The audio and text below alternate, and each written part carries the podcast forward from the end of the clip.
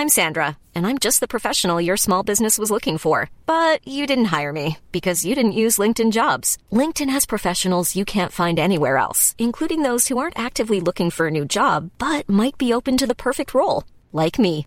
In a given month, over 70% of LinkedIn users don't visit other leading job sites. So if you're not looking on LinkedIn, you'll miss out on great candidates like Sandra. Start hiring professionals like a professional. Post your free job on linkedin.com/people today.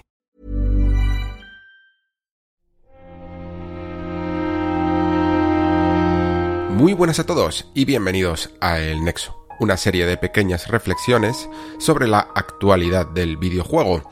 En esta ocasión toca hablar mucho de juegos, sinceramente. No tengo realmente ninguna noticia de actualidad más allá de lo que ha copado durante la semana pasada en gran parte de ella, que ha sido Final Fantasy XVI, y con, y con razón, porque ha salido bastante material, han salido bastante eh, artículos y mucha cobertura de los primeros periodistas que han tenido la, la, suerte, la gran suerte de jugar al título en exclusiva. Eh, de hecho, ya sabéis que mi compañero José, que se ha pasado por aquí un par de veces, ha podido, ha podido jugarlo y yo le tengo una envidia tremenda. Eh, en esta ocasión no nos va a acompañar, no, no, no he invitado, no, es que no haya podido, es que no le he invitado porque he abusado de él ya un par de veces y, la última un poco in extremis y, y, no, y no, quiero tampoco quemarlo, ¿vale? Eh, pero bueno, intentaré yo, dentro de lo que hemos podido ver al otro lado de la pantalla, hacer, intentar hacer una cobertura lo más extensa posible, con yo creo muchas reflexiones sobre uno de los juegos que por aquí por la comunidad del Nexo más se esperan como es este Final Fantasy XVI y también yo creo que con razón vale eh, uff Elden Ring DLC Shadows of the Earth Tree. Yo creo que también esto va a dar para especular bastante sobre, ya no solo sobre el contexto de este DLC, sino también algunas cosas que ya sabemos que son complicadas muchas veces con las expansiones entre comillas, pero yo creo que esto sí que se le podría llamar expansión si tiene pinta de continuar lo que ya era un juego muy muy largo como es Elden Ring. Eh, este DLC, cómo y dónde vamos a poder acceder a él. Así que también hablaré un poquito sobre esto. Y sobre juegos, pues tocaba también una cita que ya iba posponiendo un par de semanas. Y es que aunque hemos tenido, eh, que se pasó aquí, de hecho, José, para hablar de Howard's Legacy, pero me he quedado con la espinita, ¿no? de hablar yo también un poco de él y, y de hecho leyéndoos en el Discord también he visto que es un juego al que muchos eh, habéis estado dándole durante estas últimas semanas, así que entiendo que todavía os parecerá relevante eh, reflexionar un poco más sobre él, eh, con el juego ya muchísimo, muchísimo más avanzado, bueno, en mi caso terminado. Y creo que podemos sacar todavía más cosas de las que ya, la base ya que pusimos, que plantamos en el anterior programa. También habrá Wulong, la última obra del Team Ninja, ya lo sabéis, que además la tenéis en Game Pass y que también he podido terminar y que eh, también nos dará un poquito para reflexionar sobre, bueno, sobre el diseño de, un Souls, pero, pero también sobre el propio diseño del Team Ninja y, y en qué se enfocan y en qué deberían de enfocarse más y hasta qué punto pues esas comparaciones con Sekiro son correctas o no eh, y también evidentemente como evolución de la propia fórmula suya de Nio, ¿no? Pues este es un poquito el contenido que vamos a tener. Eh, recordad también y dar y agradecer a todos los mecenas que ya formáis parte de, del Patreon. Sabéis que este nexo tiene también una extensión, ¿vale? En esta plataforma en la que podéis encontrar un montón de contenidos nuevos, tanto programas extra como programas especiales de preguntas y respuestas. De hecho, los últimos programas que hemos tenido hemos traído muchas reflexiones interesantes sobre, por ejemplo, el último juego de Laika Dragon, Laika Dragon Ishin, la demo de ese RPG, no sé si llamarlo JRPG, aunque sí que es dentro del género JRPG de Sea of Stars. Eh, en el programa de preguntas y respuestas hemos tratado temas como la madurez de la narrativa o el diseño de Metroid Prime, en el que extendimos un poquito las reflexiones que aquí tuve la semana pasada, e incluso como pude jugar a Trace from Zero para prepararme para Zure, eh, he podido hablar también de, de este juego, el que muchos tenéis muchas ganas de que, de continuar un poquito hablando sobre él. Y también de mi última sesión, por cierto, que ha sido este Dreams of the Witch House, que es una aventura gráfica que mezcla eh, conceptos de sandbox y de supervivencia, con estadísticas, con, con mecánicas de calendario y de tiempo, que por cierto es algunas de las cosas también que ya sabéis que me habrían gustado ver en Hogwarts Legacy, que oye, eh, no, se trata tampoco de condenarlo porque no las tenga, pero que sí que creo que habría sido una aproximación muy interesante y que merece la pena también reflexionar sobre, sobre ello. Lo último ya lo habréis visto es que he puesto también una encuesta, que ya no es la, primera ni la segunda que hago para que elijáis los contenidos del programa. He puesto algunos temas como hablar un hasta qué punto la ambientación eh, es importante en, un videojuego y os llama la atención para jugar un juego o no, incluso aunque sea bueno. Eh, otro tema sobre los remakes, ¿no? Eh, ¿Qué consideráis que es un buen remake y por qué? Eh, hay tantos remakes últimamente y otro programa, por ejemplo, sobre narrativa 101, sobre las adaptaciones cinematográficas eh, y viceversa. Y espero que sigáis votando para saber y entender mejor cuáles son vuestros gustos, que ya sabéis que todo lo que ocurre un poco en el Patreon funciona a la carta. Y nada más, chicos, dicho todo lo que tenía que decir, comenzamos.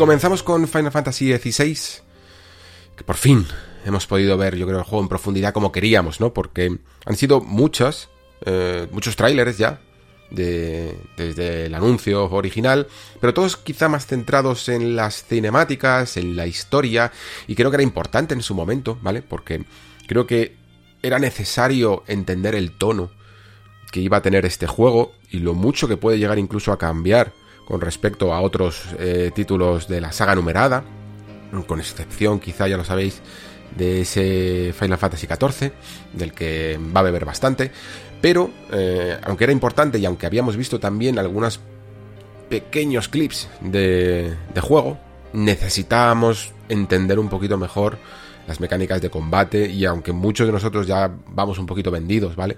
En el sentido de que tenemos muchas ganas de este juego, lo, vamos a comprar y ya más o menos estamos relativamente convencidos de que nos interesa, ¿vale?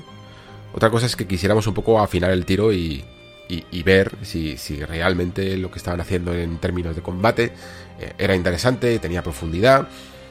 Y creo que con esta demostración que se puede llegar a ver en 40 minutos, aunque no la hayamos podido jugar, pero creo que más o menos los que llevamos toda la vida ya aquí jugando, nos podemos un poco extrapolar a, esas sensaciones del mando.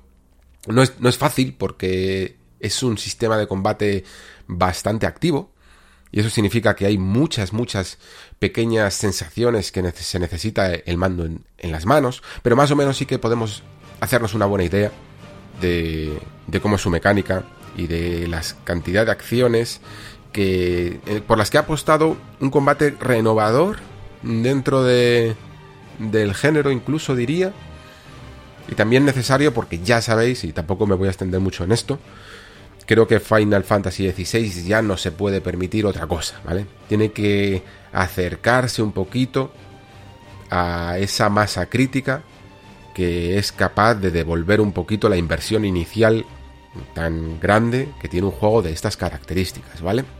Con esto me refiero evidentemente, es un juego que cuesta mucho dinero no es como hacer un JRPG de nicho, de los que últimamente estamos acostumbrados, incluso más allá, fuera de persona, ¿vale?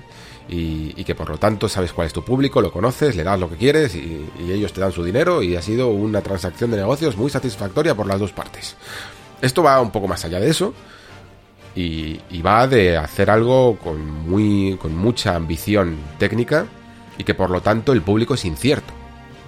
Porque puedes coger buena base del público del JRPG, pero esa base por sí sola no te va a dar un beneficio y necesitas apelar a otra parte del gran público de los videojuegos que le gustan los juegos de acción, que le gustan juegos como, yo que sé, como desde God of War y este tipo de triple A's hasta Hack and Slash y, cosas así, ¿no? Y, tienes que convencerlos, yo creo, también a ellos o incluso a aquellos que dentro de la rama del RPG se mueven más por el territorio occidental que por el terreno oriental, que yo creo que también hay un poquito de un poquito de esto, ¿vale? Creo que más o menos la al menos el enfoque eh, es el correcto y creo que además el combate, por lo que hemos visto, también puede que sea el, el correcto. Se me y, y, claro, no es casualidad que el director de combate sea el de eh, Devil May Cry o Dragon's Dogma, ¿no? Porque solo hace falta, vamos, ver un unos cuantos minutos de este último vídeo para darse cuenta de que hay mucho de esa rapidez, ¿no? De, esa, de ese frenetismo que, hay, que puede haber en un hack and slash o en un RPG de acción como Dragon's Dogma, incluso en, la, en el propio esquema de control, ¿no? Eh, en la forma de mm, llamar a, a, los icons o cambiar incluso de los icons para después poder alternar entre distintas habilidades mágicas que nos infieren a, través de ya no solo la botonera frontal, sino mantener un poco pulsado R1, R2, cosas así, para mm, no sé exactamente cuál será el esquema de configuración de los botones, pero poder alternar entre más hechizos, ¿no? Que era una cosa que era muy particular casi de Dragon's Dogma y que aquí también se traslada. Eh, ¿Por qué? Porque vamos a coger muchas habilidades y muchas habilidades activas y, hay que trasladarlas a un, a un concepto de batalla eh, muy rápida y muy de acción, ¿no?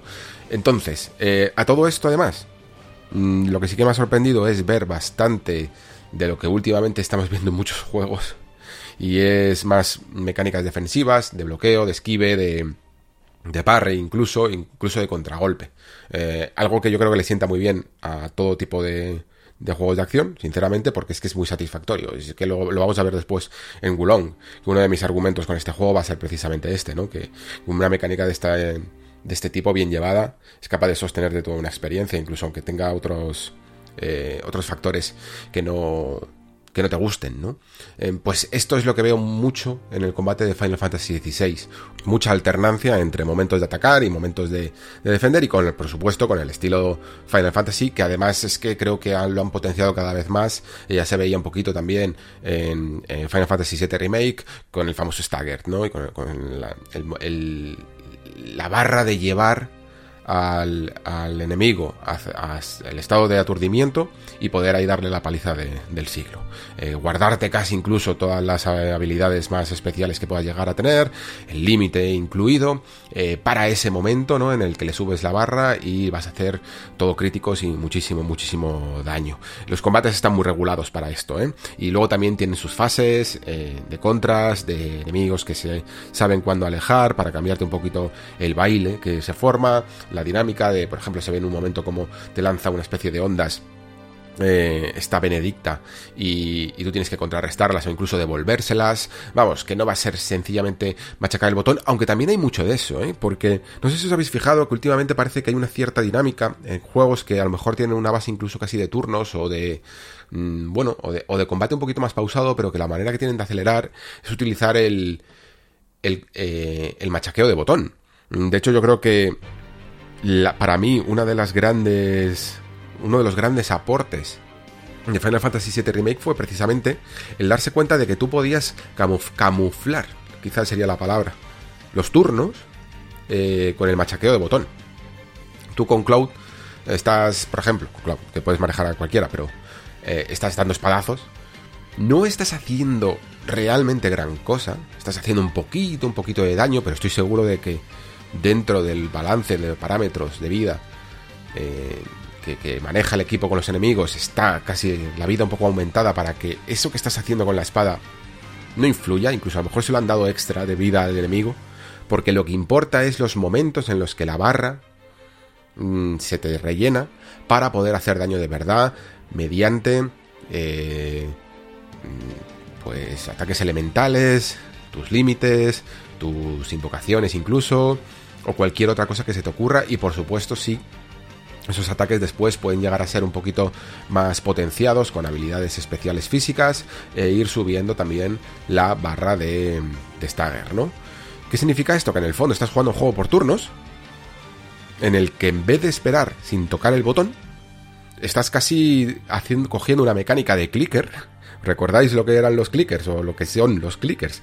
Esos juegos de móviles en los que lo único que hay es que, pulsar la pantalla todo el rato, todo el rato y con un contador de cuántas veces lo haces para activar una opción o simplemente por hacerlo, por el puro hecho de hacerlo, porque somos en este mundo personas un poco nerviosas y necesitamos ya casi de este, de este tipo de estímulos, ¿no? Bueno, pues es una manera de mantener activo al, al jugador en vez de simplemente pues tenerle mm, esperando a que una barrita se llene. Que ojo, yo también soy defensor de las barritas o, de sencillamente el, turno sin límite de tiempo, porque los en, los turnos para mí nunca ha habido tiempo muerto, en el sentido de, de que no el juego es aburrido mientras esperas. Para mí esos momentos eran los momentos en los que hay que pensar un poco la estrategia y, y avanzar un poco en tu cabeza cuáles van a ser tus siguientes jugadas, tus siguientes movimientos, cómo va el combate, qué ocurriría si el enemigo te va a hacer esto, qué, armas tienes para defenderte, ese tipo de cosas suceden en esos tiempos muertos, ¿no? Pero el juego moderno rehuye de los tiempos muertos, de los momentos en los que no estás apretando un botón, siempre, siempre buscan que estés tocando algo, ¿no? Que estés interactuando, que estés enganchado, por decirlo así. Y por lo tanto, esa manera de machacar botón, machacar botón, aunque sea con un ataque muy muy débil, mientras estás esperando a que tus ataques fuertes se rellenen de nuevo después de haberlos lanzado, ¿no? Pues es una manera, digamos, elegante, ¿no? Y, adaptada al jugador y al juego moderno de trasladar un, un combate por turnos. Evidentemente creo que aquí será menos influyente, se notará menos que en Final Fantasy VII Remake, porque Final Fantasy VII Remake es más híbrido en este tipo de cosas, mientras que en 16 parece todo más centrado en la acción, hasta el punto de que tengo la sensación de que, o sea, en, en 7 Remake no importaba tanto si eras muy habilidoso a los mandos, mientras que aquí yo creo que sí.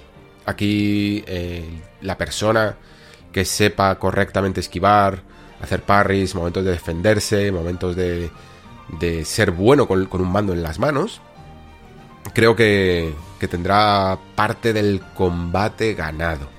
¿Vale? No, mientras que un juego de rol, Final Fantasy en general, siempre había sido más una.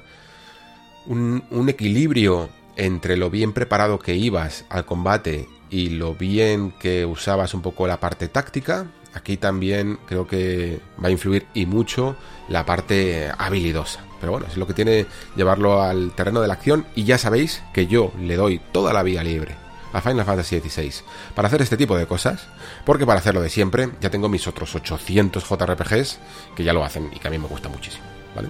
Eh, ningún problema. Por cierto, que encima dice el amigo Jason que el Octopath Traveler 2 ha salido bueno. Si alguno de vosotros que estáis escuchando esto me lo confirmáis, lo mismo me lanzo, que son también 60 horas y ya sabéis que yo cada vez tengo el tiempo más justo.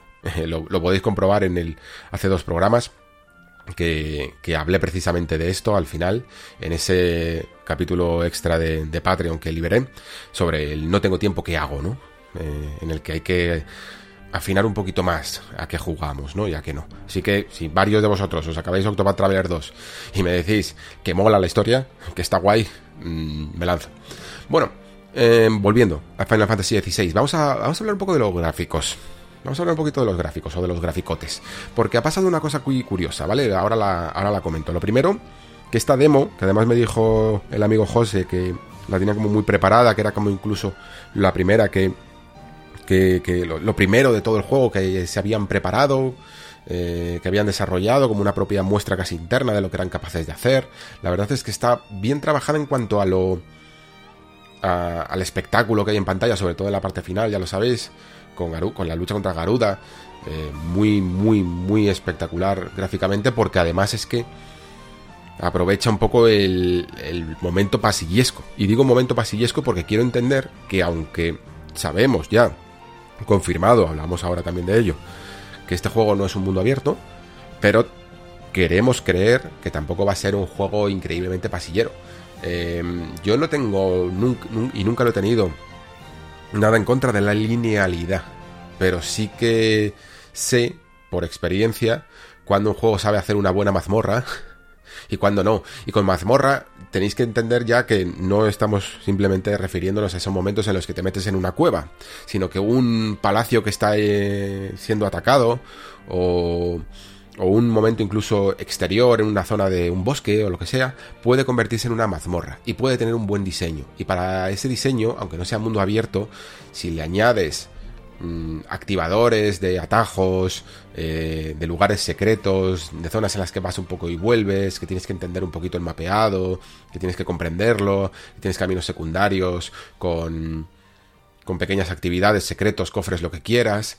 Eh, funciona mucho mejor que cuando tienes una línea recta, ¿vale? Y Final Fantasy a veces se ha ido demasiado a la línea recta. Y no lo digo solo por Final Fantasy XIII y sus eternos pasillos hasta las zonas un poquito más abiertas, sino que Final Fantasy VII Remake también pecaba un poquito de ello, ¿eh? También se veía en algunos momentos unos mapas un poquito flojetes, un poquito descuidados, incluso podríamos llegar a decir, ¿no? Eh, y mira que lo intentaba, intentaba meter algunos puzzles y cosas así, pero es que no terminaban de funcionar. Entonces, espero en esto algo mucho mejor, ¿eh? Y sobre todo, que casi se me olvida, y sería casi marca de la casa. El escenario tiene que contar una historia.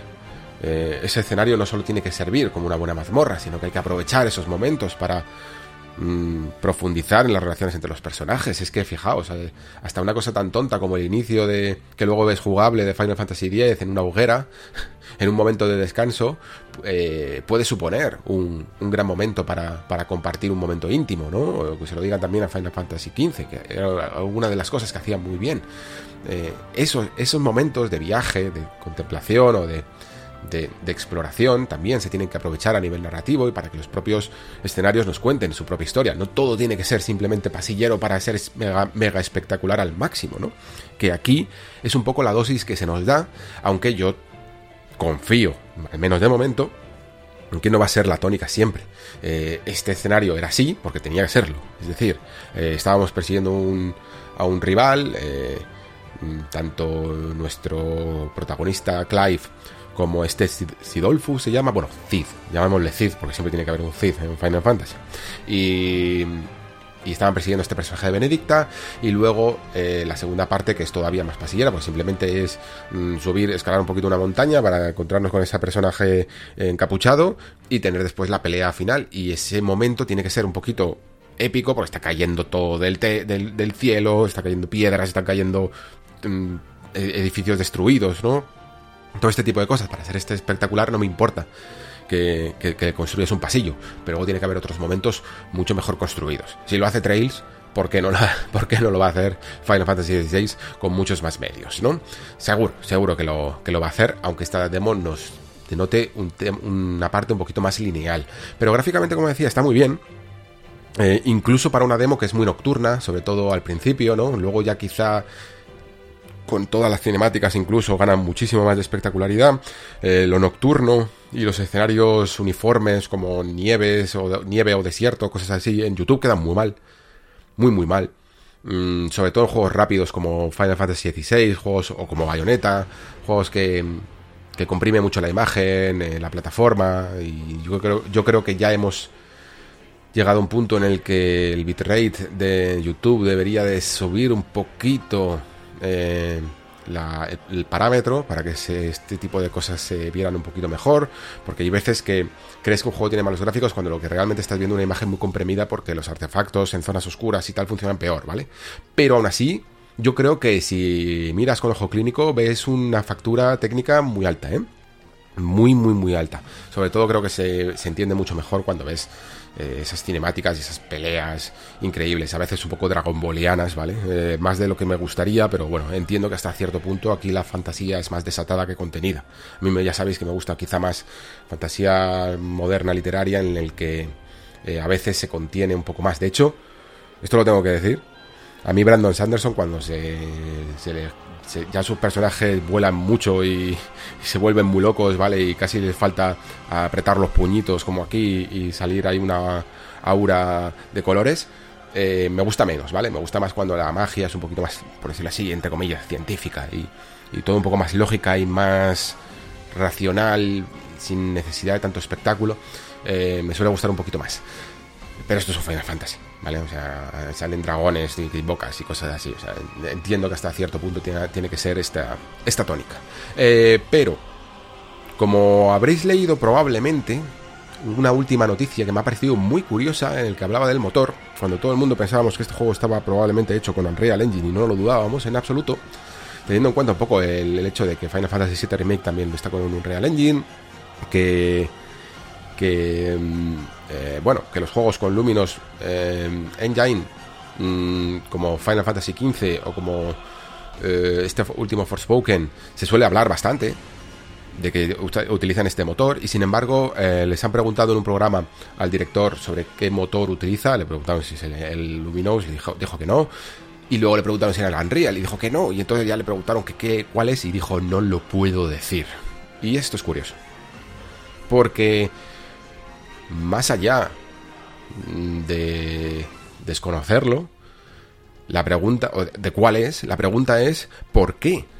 no puedes decirlo, ¿no? Y teniendo en cuenta que Final Fantasy XVI es una especie de exclusiva temporal de estas que parece que nunca terminan de ceder o de terminar de serlo, ¿no? Que se lo pregunten a Final Fantasy VII Remake.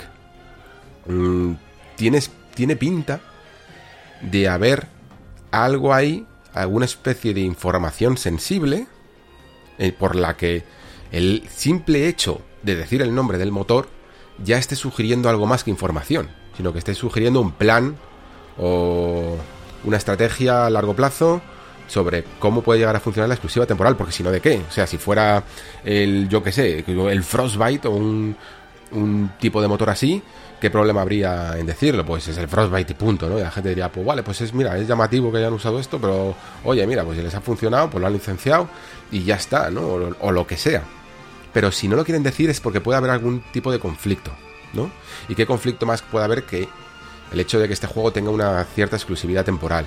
Eh, lo que me hace pensar que quizá, y teniendo en cuenta que además eh, lo que sí que se ha dicho, y mucho, es que Square Enix estaba encantada con el apoyo y la asistencia técnica que le ha dado mm, Sony durante todo este tiempo y que hay unas ciertas ventajas en participar de manera exclusiva con el desarrollo de un juego, a mí, mmm, llamadme Nostradamus, pero me da que perfectamente podría ser el décima. Perfectamente el motor de este, de este juego podría ser eh, eh, bueno, digo el décima porque es quizá uno de los más conocidos dentro del paraguas de Sony, pero cualquiera que pueda ser exclusivo de, de, la plataforma, ¿no? Digo el décima también porque se ve bastante bien. Y digo el décima porque cuando lo miré con estos ojos de pensar en el décima, hasta me, hasta me, no sé, como que, como que me cuadró la manera en la que crea un poquito los gráficos. Em, no lo sé, quizá estoy aquí aventurándome demasiado, ¿vale? Pero sí que me ha parecido al menos algo a tener en cuenta. Y bueno, simplemente, yo soy muy malo para, para las predicciones. Jabliez es el bueno, Jabliez es el que, el que acierta eh, todas las cosas. Yo ya veis que suelo patinar bastante en las predicciones que hago a lo largo del año. Pero bueno, lo veremos. Veremos cuando se pueda decir exactamente y en algún momento yo creo que lo descubriremos exactamente por qué no se podía decir el nombre de este motor y, y cuál era en realidad el nombre del juego. Si al final resulta que es que la alianza ha llegado al punto de ceder un motor, también puede, también puede suponer que esta exclusividad más que temporal sea silenciosa. Y que parece que es un poco lo que está ocurriendo con Final Fantasy VII Remake, que todos pensábamos que iba a llegar a Xbox y no llega.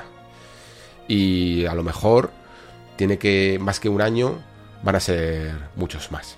Eh, sabéis que últimamente la pseudo alianza de PlayStation con, con Square Enix es bastante, bastante fuerte.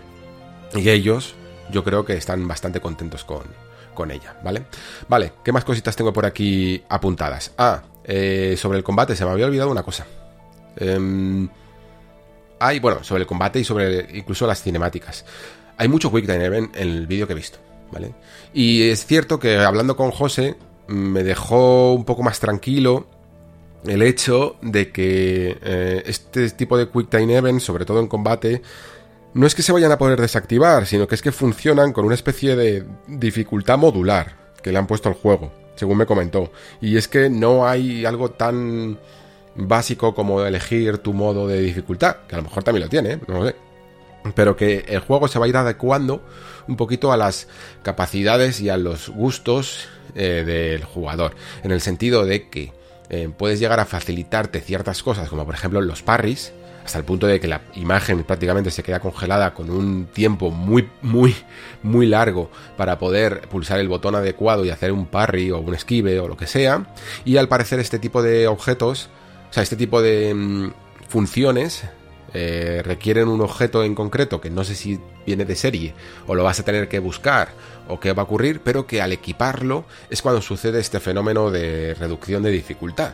Lo cual es una idea bastante interesante y bastante diegética porque digamos que todo entra dentro del contexto de la magia del propio juego y de las habilidades que puedes llegar a equiparte. Y también significa que hay una especie de regulador en el sentido en el que si tú te pones este objeto, pues oye, tienes una facilidad muy grande con respecto a otros jugadores que no lo tengan, ¿no? Pero si yo prefiero em, no, o sea, hacer los, los parries manualmente, también tengo ese hueco libre para equipar algo un poquito más poderoso. Y me parece interesante al menos desde el punto de vista teórico. Luego ya veremos exactamente cómo funciona en el día a día o si hay algunas cosas que las han casualizado un poquito o, no. En, en, el juego a mí al principio me estaba preocupando porque los veía, pero también estaba un pelín despreocupado porque en otros momentos no lo veía. El juego no lo indicaba bien, pero no, lo, no veía que estuviera haciendo parries con Quick Time Event y cosas así. Donde sí que van a estar siempre es en, en bueno, en las cinemáticas. Aquí, generalmente, siempre he tenido bastantes problemas con el tema de cinemáticas porque no me gusta nada que me impida, ya que me vas a poner una película, disfrutar de la película, ¿vale? Esto hay algunos juegos que lo hacen con mejor o peor acierto, pero en general, cada vez que me pones un momento de pulsación de botón, a mí me pones nervioso y llego al punto en el que lo que hago es ponerme en modo videojuego y en el cual no estoy del todo prestando atención a toda la información que hay en la pantalla, ya no me puedo dedicar a relajarme y observar cómo has hecho este plano, qué guapo, qué no sé qué, cómo, qué están diciendo los personajes, eh, cómo están hechas las, expresiones, la batalla en sí, disfrutarla, sino que estoy como en una especie de, con la mirada un poco medio perdida, esperando a ese momento en el que va a salir el botón, porque tengo que pulsarlo y no equivocarme. Esto en una época del videojuego un poco oscura a día de hoy casi, era terrible. Y me acuerdo de juegos como Ninja Blade, de hecho, juego de Front Software, bastante desconocido, el que yo os animo a todos a, a intentar conseguir una copia en el CEX por 3 euros y jugarlo un rato, porque es interesante. Eh, y que tenía unos Quick Time Events criminales, super castigadores y con un tiempo de respuesta muy corto que te hacían estar tan pendiente de ello que cuando salía el ninja volando entre rascacielos eh, yo no veía nada. Me estaba perdiendo toda la secuencia porque lo único que estaba era pendiente de que saliera el maldito wait time porque te hacía repetir toda la secuencia. Y a veces incluso me parece que, partes de, del juego anterior. Y eso era terrible. Eso es terrible. Eso no lo puedes hacer nunca. Debería estar prohibido, ¿eh? penalizado de alguna manera. Bueno, en fin. Que los Quick Time Events eh, es algo que odio. Eh, es una cosa que me alegro que hayan quitado, por ejemplo, de Resident Evil 4 Remake. Y no me gustan en bajo ningún contexto, ¿eh? eh de, ninguna manera. Pero aquí, al parecer, no puedes evitarlos en las cinemáticas. Sin embargo, sí que las lo han reducido bastante. Eh, creo que hay como solo dos botones. Mm, uno que debe de ser la X y otro que, debe, que creo que era el círculo y que básicamente, o el R1, es que no me acuerdo, pero básicamente uno era para atacar y otro era para esquivar, como contextualmente. Atacar y esquivar como para imprimir fuerza a la cinemática, que además de ponerte simplemente el botón y darte un montón de tiempo, y, yo, y yo casi que lo agradezco, prefiero mil veces que si tiene que haber a, a la fuerza Quick Time Events, sean simplemente la típica escena de apretar mucho un botón. Porque estas están trucadas, ya no miden nunca si le has dado 10 o 20 veces Simplemente estás ahí pulsando el botón, tienes la sensación de tensión, en algunos momentos funciona a su favor, me acuerdo del momento este de, de caminar por el túnel este de radiactivo, no me acuerdo exactamente el nombre técnico, perdonad, de, al final de Metal Gear Solid 4 cuando se te está destruyendo el traje eh, y tú estás ahí gateando y dándole al triángulo. En momento épico, está guay. En algunos momentos aquí hay algunas peleas de God of War, por ejemplo, pero los God of War antiguos los odiaba eh, los Quick Time por eso. Porque estaba viendo una super secuencia de Kratos violenta aquí, con, con el titán o con luchando contra un dios, y yo tenía que estar mirando colores. Y jugando al Simon dice. Y no me da la gana. No, yo no vengo para esto. Entonces, eh, si lo simplifican hasta el punto de no importarme, pues ok. Pero por favor que no lo lleven demasiado. Demasiado. Eh, las peleas de, esto, de los icons, de las invocaciones, también parece que es algo que vamos a ver bastante, eh, bueno, más que bastante, que van a tener una cierta presencia. Yo esto se lo comentaba al amigo José cuando estuvimos hablando en el Talking Simulator. Eh, ya sabéis, programa de directo que hacemos todos los miércoles a las 5 en 3 de juegos. Em, bueno, pues lo, lo hablábamos y, y yo le decía que, ok, que si cada enfrentamiento de estos épicos parece que va a tener una pelea diferente y luego encima este momento en el que controlamos al super monstruo em, como estas peleas kaiju ya sabéis de japonesas que tanto les gusta de, de monstruos o reboces grandes que mientras que no fuera una lentitud total en los golpes y en el movimiento lo aceptaba y según lo que estaba viendo un poquito en el vídeo me parecía que sí, que tenías eh, al menos una agilidad, no era como en el combate normal, pero una agilidad que no lo hacía tedioso, porque de verdad que es que el problema que tengo con estos enfrentamientos es que son increíblemente tediosos. Fue una de las cosas que me estaba matando cada vez que sucedían en, Bayonetta 3, que incluso en el fondo su propia mecánica es la de controlar eh, esto, estas bestias gigantes, ¿no? Estas invocaciones gigantes. Y yo siempre iba con Madame Butterfly porque era la más rápida. En fin, que este tipo de cosas a mí personalmente, cuando, cuando juego rápido, lo hace todavía más lento. Y si hay que hacerlo, pues bueno, se hace. Pero yo creo que el juego era suficientemente espectacular de por sí, y se nota, yo creo, en las cinemáticas, como para tener que llegar a estos momentos. Que seguro que van a ser mucho más épicos. Pero bueno, por mi forma de ser, lo que yo le decía a José, es que hubiera preferido que estas cosas que son caras, porque al final tienes que construirte otro sistema, eh, otra perspectiva, modelarlo y que tenga todo más o menos sentido y el combate, crearte otro sistema de batalla ramplón para ello, que todo eso que cuesta pasta al final, y tienes que hacerlo muy épico y muy espectacular, que lo hubiera preferido eh, yo llevar ese dinero a, zonas más tranquilas del juego, donde pudieras enfatizar más, pues, relaciones entre personajes, misiones secundarias extra profundas, em, mejorar el diseño de los niveles, hacerlos más y más intrincados, ese tipo de cosas. Yo me hubiera llevado el presupuesto a ese lado, porque creo que el juego ya es épico de por sí, ¿vale? Cada vez que sale un icon en pantalla ya es épico de por sí. No hace falta a lo mejor, para mí personalmente, no hacía falta tanto controlarlo Mm, no, no, lo necesitaba, al menos. Pero bueno, veremos exactamente cómo, cómo funciona. El, el último punto que quiero tocar, que ya se me vale si no de madre esto, es el tema de... Más que de la historia, de la forma de contarla. Esto es una de las cosas que más me está convenciendo este juego, ¿eh? Y lo digo con el conocimiento de causa de alguien que le gusta el género. Y que, como le gusta el género, es también capaz de, admitir los tropos e incluso la... no sé si llamarlo pereza o... o sencillamente la misma línea que siguen todos los JRPGs de una escritura que como es además muy gruesa, muy larga, eh, a veces roza lo ramplón, lo fácil, lo expositivo, eh, el de eh, diálogo que no está pulido típico diálogo que, a lo mejor te sale a la primera, en un manuscrito, y no lo pules, y no lo revisas, y no lo intentas afinar y refinar, eh, simplemente lo dejas así y creas un diálogos largos y largos y largos porque consumen horas y horas y horas, aunque no sean los mejores diálogos que has hecho nunca. ¿Vale? Esto es algo que veo en todos los juegos, incluso en mi amado Trails y en mi amado Persona, ¿eh?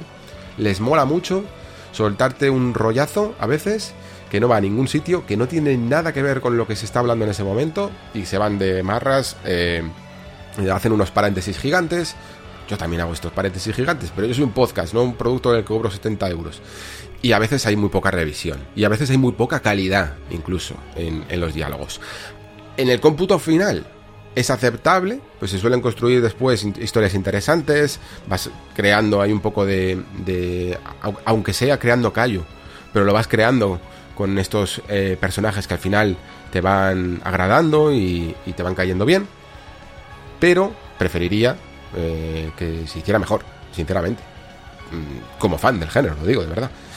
Y lo que estaba viendo en un diálogo sobre todo que ocurre cuando encuentran a Benedicta eh, nuestros dos personajes, este Cidolfus y, y Clive, mm, hay un pequeño bueno, un cruce de palabras entre Cid y Benedicta antes del combate entre ellos, que me parecía que estaba bastante decente. O sea, no voy a decir aquí que yo que sé, que esto fuera Dostoyevsky, ni siquiera que estuviera dentro de los cánones videojuegiles al nivel top, pero para lo que era un JRPG estaba muy, muy, muy bien. Aunque luego terminara, como decía antes, con los puñitos levantados y el aura de Dragon Ball eh, de colores, pero al menos en ese cruce de, palabras había sentimientos, había ideología, había principios, había contraposición de, de principios y había en el fondo conflicto.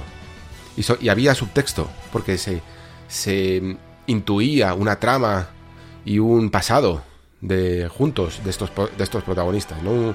Algo que llevaban arrastrando cada uno de ellos. Bueno, así eh, me gustaría a mí vivir más las historias también dentro de los videojuegos, dentro de los JRPGs. Y, y, no hace falta consumir tanto tiempo para ello. Lo puedes hacer en pequeñas escenitas que duran dos minutos. Fijaos de bien.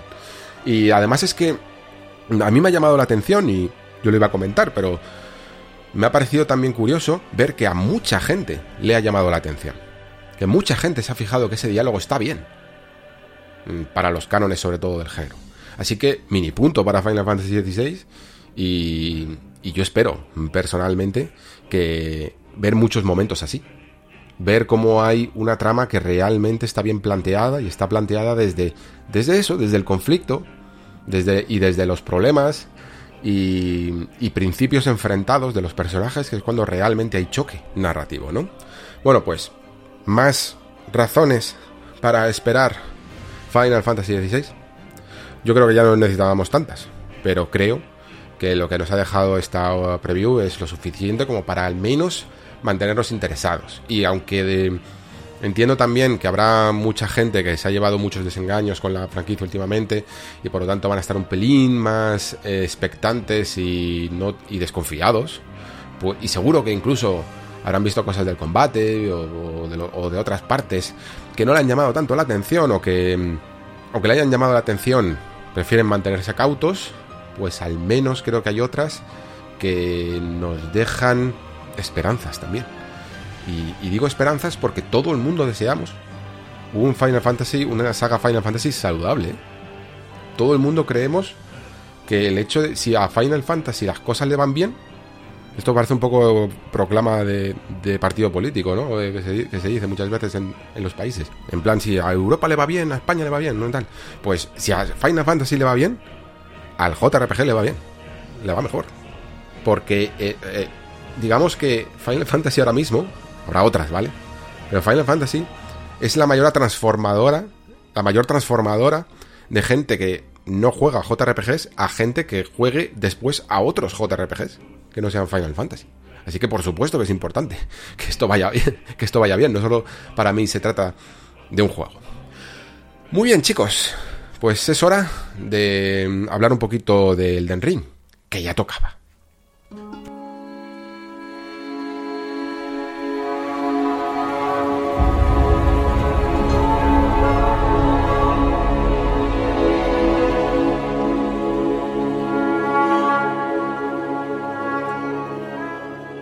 Bueno, es turno de Elden Ring. Eh, es turno de hablar de este nuevo anuncio.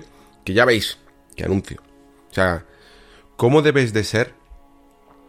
¿Cómo, no, sé si, no sé si en From Jazz que son autoconscientes de sí mismo o es que no se dan cuenta de la capacidad que tienen, no saben el poder que tienen, de ser capaces. Hay pocas, ¿eh? Muy, muy pocas. Podríamos contar con, la mitad de los dedos de una mano, ¿eh? La, la mitad de 5, entre 2 y 3, digámoslo, ¿vale? Em, de compañías que son capaces de provocar tanto revuelo con solo una imagen. Mm, a mí ahora mismo se me ocurre que quizá Rockstar. Y no lo sé. Eh, no me atrevería a poner la mano en el fuego por ningún otro estudio, porque si yo dijera incluso Kojima, seguro que mucha gente le daría igual. Eh, o, si alguien dijera otro, otro estudio, lo mismo a mí también me daría igual, ¿no? Pero creo que con From se entiende.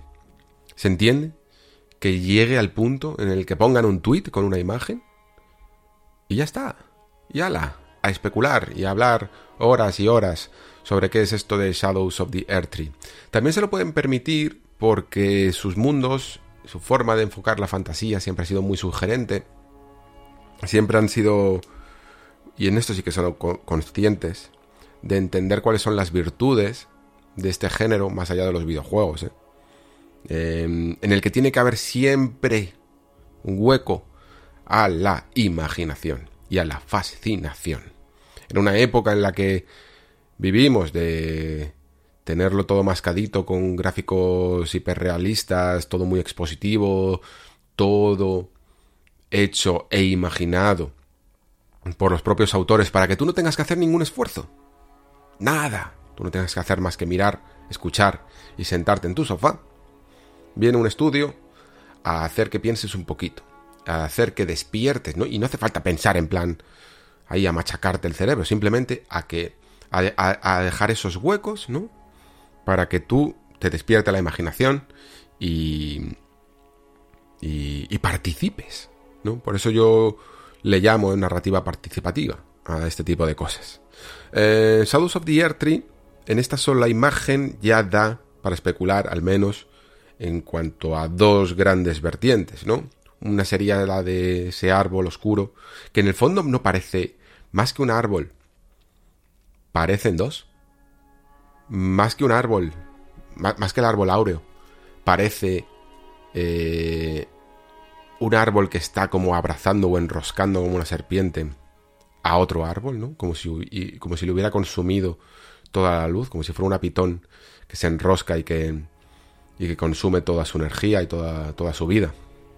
Eh, y esto ya casi podría entroncar un poco con la primera teoría que más se está especulando sobre el gran árbol que hay debajo ¿no? del árbol áureo y, y, también incluso sobre uno de los finales, ¿no? que sería el de la runa de la muerte, eh, en el que va, pues dentro de lo que serían los finales oscuros de, del Den Ring, pues sería un poquito el que eh, acabaría ¿no? con la luz de este árbol y entonces tendría cierto sentido, pero habría que tener en cuenta también una cosa, viéndolo desde este punto de vista.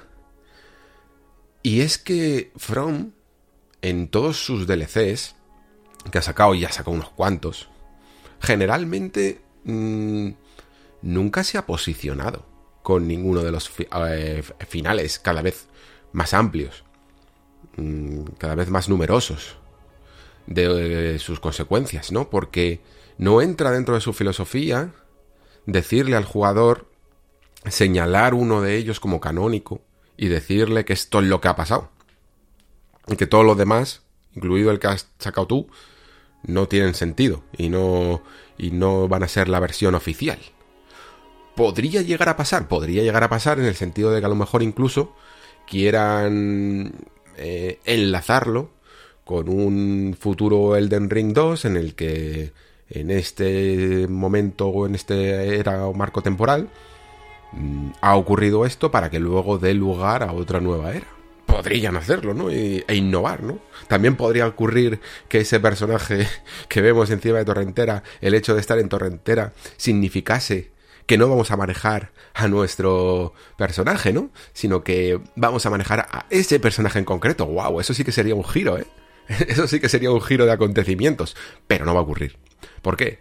Porque hay ciertas reglas que ni From se atreve a romper.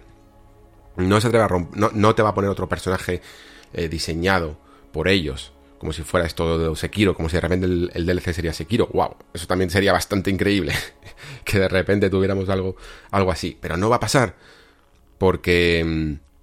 Porque primero, ese personaje sabemos casi quién es, y, segundo, porque eh, la idea es que tú manejes a tu propio personaje, que tú continúes tus aventuras, que el día de mañana en esa edición del juego del año sea compatible una cosa con la otra, ¿no? Y todo quede bien cerradito, y entonces tú después ya elijas tu final. Así son las cosas, y así se han hecho toda la vida del Señor. En, la casa de From. Eh, por lo tanto, mm, me cuesta un poquito especular con la idea de que este DLC sea tan a futuros. Y no significa que tenga que ser a pasado, pero sí que puede ser algo alternativo. O algo incluso en el presente, pero que no forme parte de nuestro mundo. Yo la imagen tan sugerente que tenemos en este en este tweet de esa eh, de ese campo de trigo, ¿vale? Mm, a mí no me recuerda a las, a las tierras intermedias per se. O sea, entiendo que como todo DLC, tú no quieres recorrer los mismos espacios.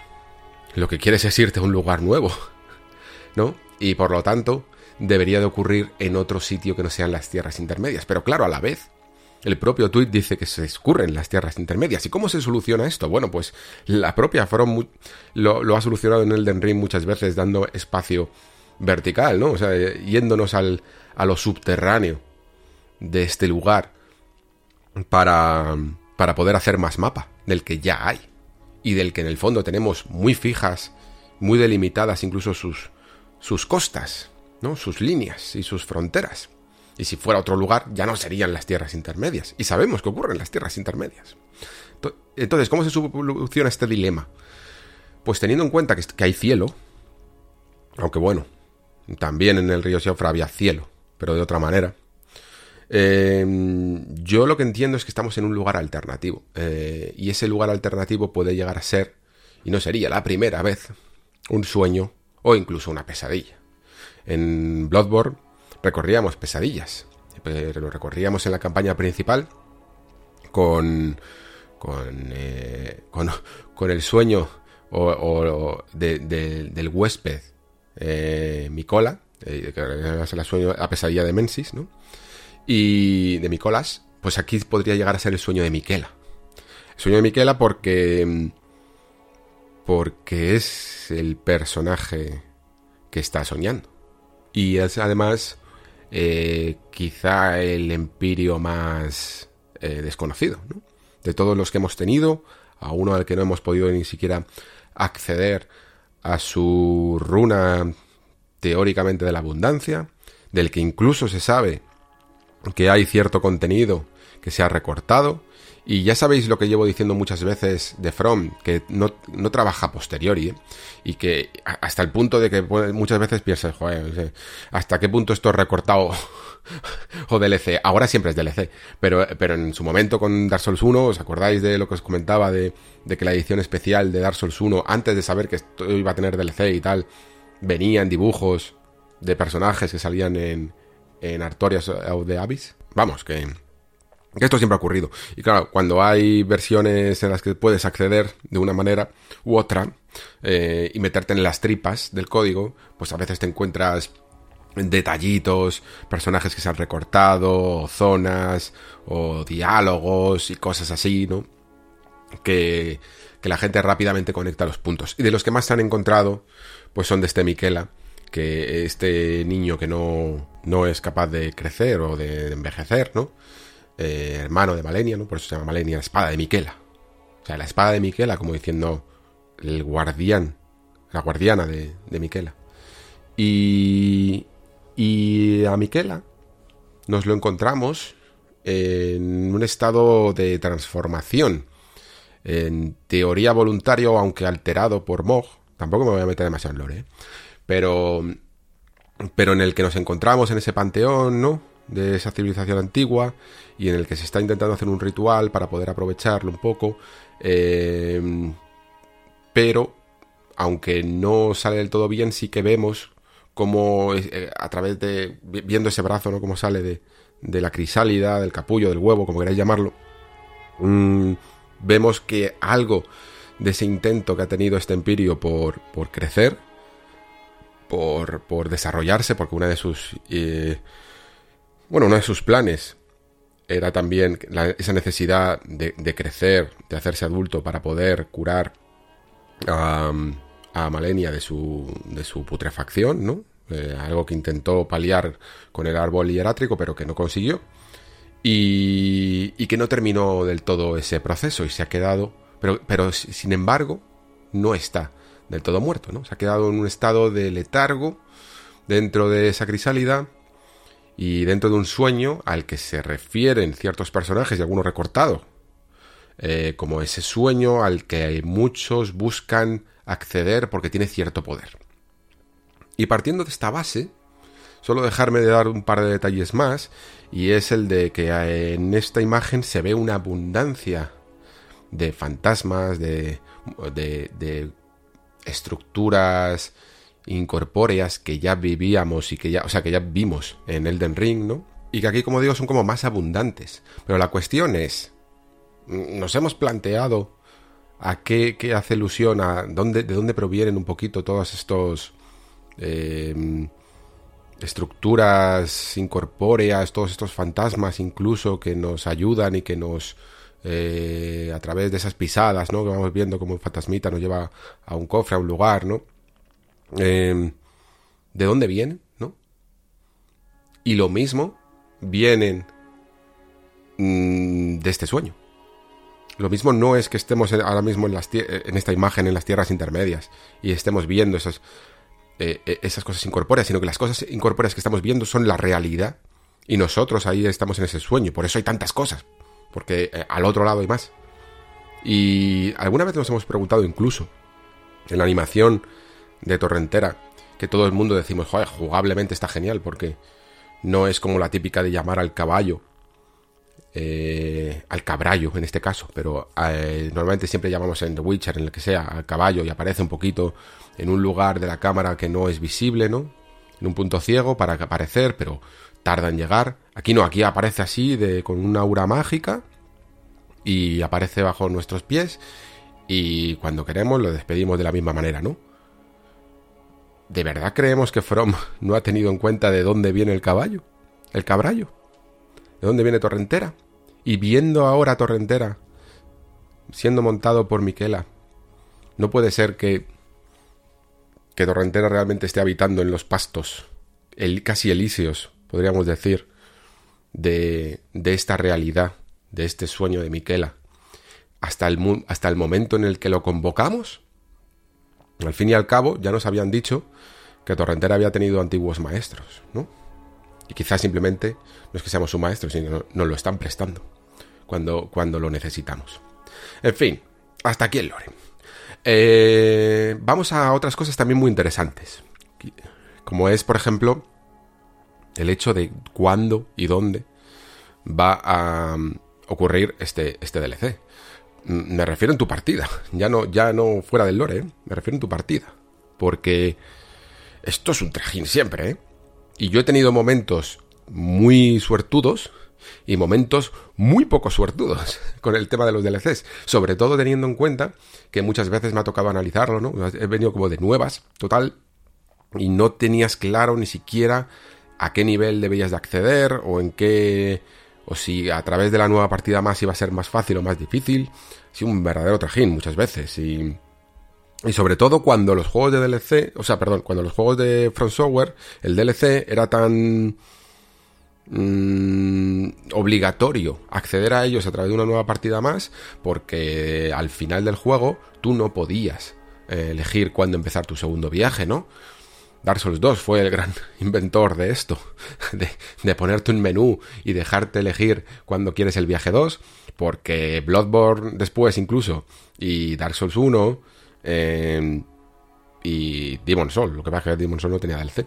Eh, estos dos juegos, una vez que llegabas al final, pim pam, ala, de vuelta al, a la casilla de salida, ¿no? En la nueva partida más, y no hay nada que pudieras hacer. No te daban la libertad de elegir tú el momento, y esto era muy peligroso. Esto es muy peligroso para los DLCs, ¿no?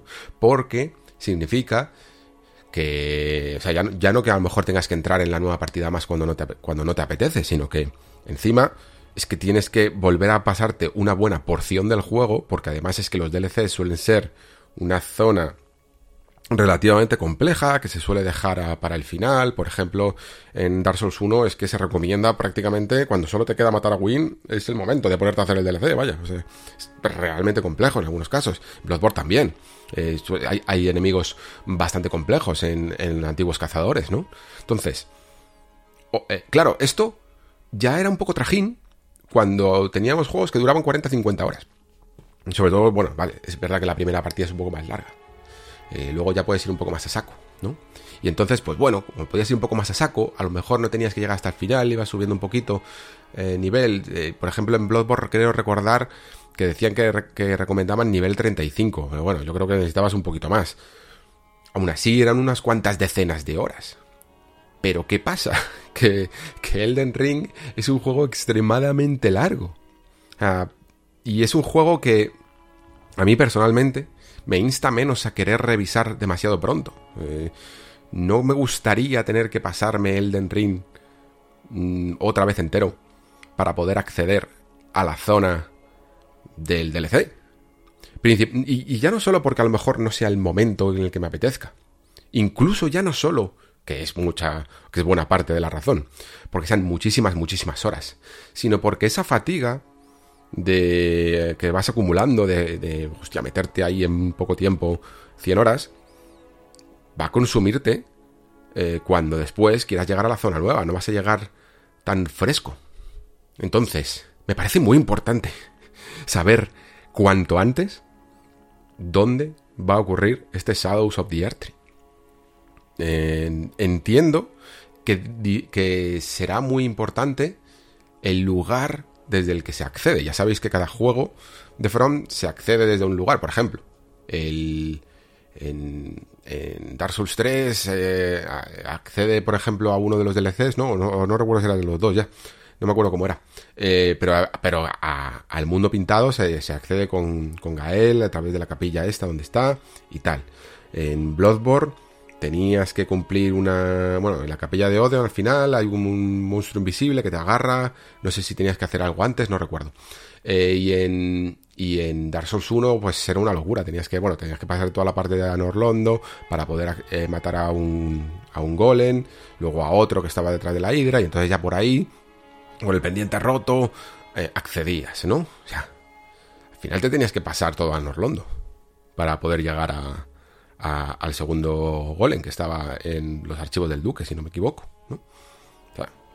es, una tarea llegar a él. ¿Dónde estará eh, el DLC de Shadows of the Earth en Elden Ring? Y si intentamos, como hace From siempre, tener una pequeña razón mm, de narrativa para colocar sus DLCs, pues a mí solo se me ocurren ahora mismo dos lugares que podrían ser válidos, que podrían estar bien para entender en el caso de que realmente mi teoría tenga un cierto sentido y vayamos a acceder un poco al sueño de Miquel.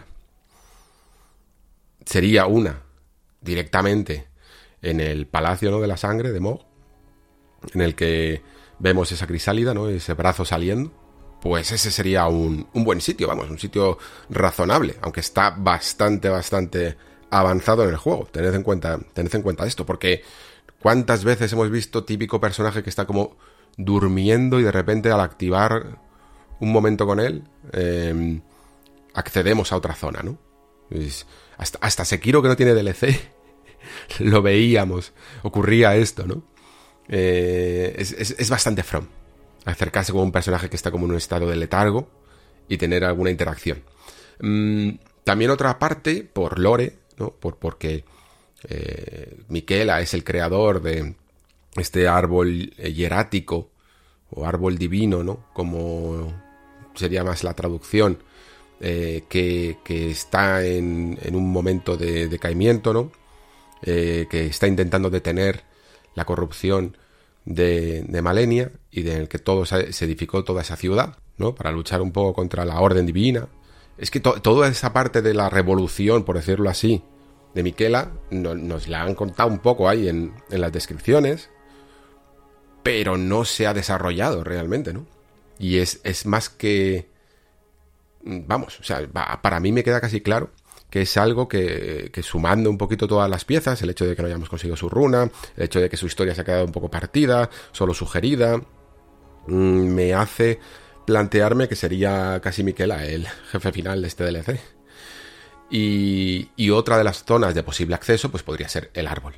Cualquiera de estas dos es una zona, como digo, bastante avanzada y por lo tanto, si no tienes una partida eh, un poco avanzada, te va a costar llegar. Te va a costar llegar. Será una complicación extra. Eh, que probablemente también lo necesites un poquito por nivel, ¿eh? Para, para poder acceder a ella. Pero bueno, dentro de lo que cabe, cualquiera de vosotros me puede estar diciendo lo mismo que he hecho yo. Que me dice, no, mira, es que esto ya me lo conozco. Ya me conozco un poquito a Front, ya nos conocemos de, varios eh, años de historia juntos. Y, ya me he dejado yo un personaje ahí al final del viaje 1, del viaje 2, preparadísimo para, mm, eh, para cuando suceda esto, porque ya sabía yo que iba a suceder esto. Bueno, pues os meto un poquito el miedo en el cuerpo, en el sentido de que vosotros sabéis que cuando llegáis a Pico de los Gigantes hay una parte, ¿no? Que, por spoilers no voy a comentar, pero vamos, digamos que altera un poco el mapa del juego, ¿no? Y ciertas zonas que antes podíamos acceder y ciertas zonas grandes, muy grandes, eh, ya no quedan completamente inaccesibles y de hecho ciertas partes secundarias, como por ejemplo una de las torres, no puedes, no puedes acceder a ella. Si, si has hecho esa parte de pico de los gigantes, ¿no? Entonces, a lo mejor esa es la zona, ojo, esa es la zona caliente, donde tendríamos que haber dejado al personaje. Porque si, por ejemplo, nos hacen acceder a este DLC a través del Indel, em, la hemos liado. la hemos liado, pero bien.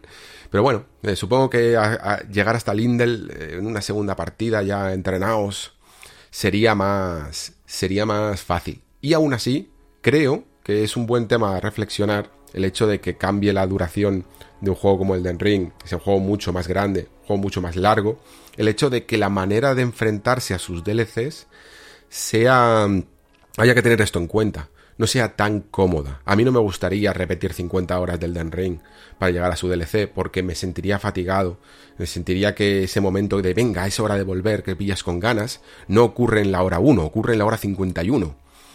Y no lo cogería a lo mejor con las mismas ganas. Ya me tendría que esperar a un momento en el que diga, venga, ahora me apetece jugarme a todo el Den Ring, ¿no? Y, y entonces ya me accedería a este DLC. Luego hay que tener en cuenta otra cosa que dependiendo un poco de, del juego, los DLCs de, de From han sido distintos en su, bueno, en su forma y en su cantidad y en su número de horas incluso, ¿no? Tenemos ejemplos como Dark Souls 2, que fue quizá el que más explotó el tema de los DLCs, con tres DLCs, y para mí muy buenos, muy muy buenos, siempre los defenderé, como casi lo mejor de Dark Souls 2. Y y luego tenemos algunos que son únicos, como Artorias o de Abyss o los antiguos cazadores, que iban a ser dos, ojo. Y al final se convirtieron en, uno solo. Luego tenemos ejemplos de dos DLCs como Dark Souls 3. Y luego tenemos mi espinita personal de cero DLCs en Sekiro. que, esto es una tragedia que, que nadie se lo explica. Bueno, en fin. La cuestión es que esto es Bandai Namco, ¿vale? Bandai Namco ha tirado siempre a sacar más de un DLC al menos, ¿vale? Yo entiendo que hasta cierto punto From aquí tiene un poco de control y, no va a, aceptar eh, ningún tipo de exigencia que salga de la visión creativa, solo harán lo que ellos crean, pero estamos dando por hecho, por quizá también por algunas declaraciones, ¿no? Que el DLC de Shadow of, bueno, este Shadows of the Earth, o que los DLCs del Den Ring, que van a ser algo como muy especial, como muy grande. Porque si el juego base es grande, pues casi que podría llegar a ser casi como medio Dark Souls o casi como un Dark Souls entero, ¿no? Toda una zona gigante que a poco que le, empieces a meter zonas secundarias y tal para rellenar un mundo, un mini mundo abierto, se te volvería un juego muy extenso. Un poco como lo que ocurría con The Witcher 3, ¿no? Que, que tenías toda una zona que duraba 30, 35 horas. Blood and Wine duraba eso, más o menos. Pero también podría llegar a ser como Hearts of Stone, que, era un DLC menor. O sea, ¿cuántas veces hemos visto también? Bueno, no, ¿cuántas veces? Una, realmente. Pero eh, Dark Souls 3 eh, tenía un DLC como de La Ciudad Anillada, que era, digamos, yo diría que era el doble, o más grande y más complejo que Cenizas de, de Ariandel, ¿no? Eh, Dark Souls 2, los tres están equilibrados y Dark Souls 1 tiene solo un DLC. Entonces, mm, tenemos estas tres, tres opciones. ¿Puede ser Shadows of the Earth un DLC, entre comillas, menor, que, que marque simplemente una pequeña historia más reducida de en torno a unas 10, 15 horas, quizá 20, tirando a, a ser que es un mundo abierto y tal? Um, porque, porque el juego ha vendido tanto a, un, nivel tan demencial fuera de, la, de los pronósticos de, cualquiera que digan, joder, es que van a comprar cualquier cosa ¿eh? que, saquemos. Y, digan, bueno, pues sacamos este y luego ya sacaremos otro que sea el grande. O, sacamos varios, o sacamos tres, como, como Dark Souls 3, porque van a vender todos, como Dark Souls 2. Mm, puede pasar, puede pasar que entonces no sea tan grande. Yo creo que, que por mucho el Den Ring que sea, creo que From tiene una intención, tiene una visión de lo que es este mundo y de lo que es su historia, y la parte de Miquela es muy importante. Y sabe que se la ha guardado, sabe que, que bueno, que, que hay muchas teorías y que hay mucha gente que sabe que, que falta información y que sería muy atractivo visitar otra vez de nuevo un sueño, ¿no? Visitar una zona completamente distinta. No, está, no, no creo que, que apenas, que, nada, que se reaprovechen nada de, las tierras intermedias del, del, mapa que ya conocemos. Y por lo tanto creo que se lo van a currar mucho. Pero también es cierto que hay mil posibilidades en, en un mapa tan grande. Porque perfectamente podríamos recorrer otra especie de río, ¿no? Otra, otra zona subterránea. A través de repente de un ascensor una manera de acceder a un mapa completamente gigante bajo tierra nuevo. Y también podemos, pueden llegar a, terminar y a culminar con un DLC que expanda las fronteras de las tierras intermedias hacia, hacia otro lugar. o, sí, hacia, otro lugar o hacia lo que podría llegar a ser el Den Ring 2. Tienen mil, mil posibilidades. Así que veremos exactamente cuando por fin suceda esto, eh, nos acompañará seguro durante mucho tiempo con el tema de, sobre todo de que todavía no tenemos ni un teaser. Entonces cuando haya teaser, cuando haya trailer, cuando ya esté el juego, iremos conociendo todo esto. Para mí, mm, simplemente quedaros con tres aspectos clave de este DLC. Uno, el posible, la posible visita del sueño de Miquela y la resolución un poco de su historia. Dos, dónde y cómo vamos a acceder a, este DLC. Yo incluso llegaría a recomendar que se... Que, dependiendo de cómo se haga, se atreva incluso Bandai Namco o From a decir a la gente, oye mira, a lo mejor estaría guay que os hicierais una partida nueva ya para, llegar al, DLC eh, a, tiempo mm, y, os quedáis, y os quedarais en este punto, ¿vale? os quedarais en el pico de los gigantes antes de quemar nada, por ejemplo, no estaría mal que hicierais algo así. Eh, para jugar a, este DLC o a todos los DLCs.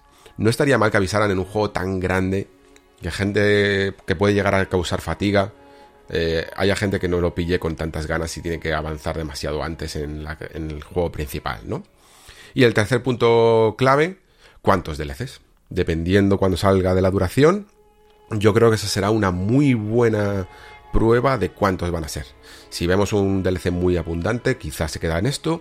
Y si vemos algo, una experiencia un poquito más pequeña, y también dependiendo del precio, el precio también creo que esto lo va a marcar bien, eh, lo que cueste, eh, pues eso, sabremos si va a haber uno o va a haber más DLCs del Den Ring. Yo la verdad es que, sabéis que mi, mi eh, recorrido, mi odisea con con um, Elden Ring ha sido tumultuosa porque fueron muchas horas de análisis, fue mucha paliza.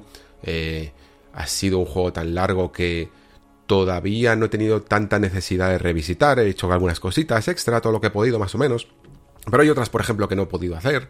Y pienso siempre, bueno, cuando, como siempre, me, ocurre con los juegos de Front, digo, va, pues ya volveré más adelante. Normalmente ese ya volveré más adelante me suele suceder al año o, antes incluso, me apetece ya darle una nueva partida, cuando se me van olvidando algunas cosas, porque me gusta que se me olviden las cosas para poder disfrutarlas casi como la primera vez, y, normalmente me funciona, pero sí que es normal, y, es, y me ha pasado con este Elden que todavía no noto esa, no, notaba esa sensación de querer volver con ganas, porque juego eh, era muy cansado y a mí me gusta jugar a muchas cosas también, no solo, no solo juegos de From. La cuestión es que en el momento en el que se ha anunciado este DLC, en el momento en el que empecé a pensar en él, en el momento incluso en el que arranqué el juego el otro día, para mirar un poco dónde estaba la situación en la que me encontraba, visitar un poco los lugares para ver un poco eh, qué se me ocurría, ¿no? Uf, me empezaron a entrar muchas ganas. me empezaron a entrar muchas, muchas ganas de volver a las tierras intermedias. Así que nada, chicos, em, pronto me imagino que podremos continuar un poquito con la, información sobre este DLC. Eh, y espero también, de hecho, que no solo se quede este 2023 en el anuncio del DLC del Den Ring. Que esta es otra. Esta es otra jugada, ¿eh? Mm, me tengo ganas ya. El cuerpo me pide mucho. Me, pide mucho ver algo nuevo de From. Ver algo radicalmente distinto de Elden Ring. Así que ojalá 2023 sea año de anuncio. Porque año de juego evidentemente no lo va a ser, pero año de anuncio.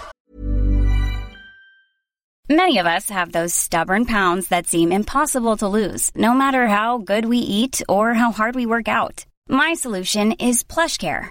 PlushCare is a leading telehealth provider with doctors who are there for you day and night to partner with you in your weight loss journey. They can prescribe FDA-approved weight loss medications like Wagovi and Zepbound for those who qualify. Plus, they accept most insurance plans. To get started, visit plushcare.com slash weight loss. That's plushcare.com slash weight loss. Burrow is a furniture company known for timeless design and thoughtful construction and free shipping. And that extends to their outdoor collection.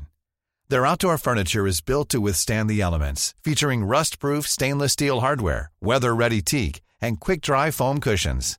For Memorial Day, get 15% off your Burrow purchase at burrow.com slash ACAST and up to 25% off outdoor. That's up to 25% off outdoor furniture at burrow.com slash ACAST.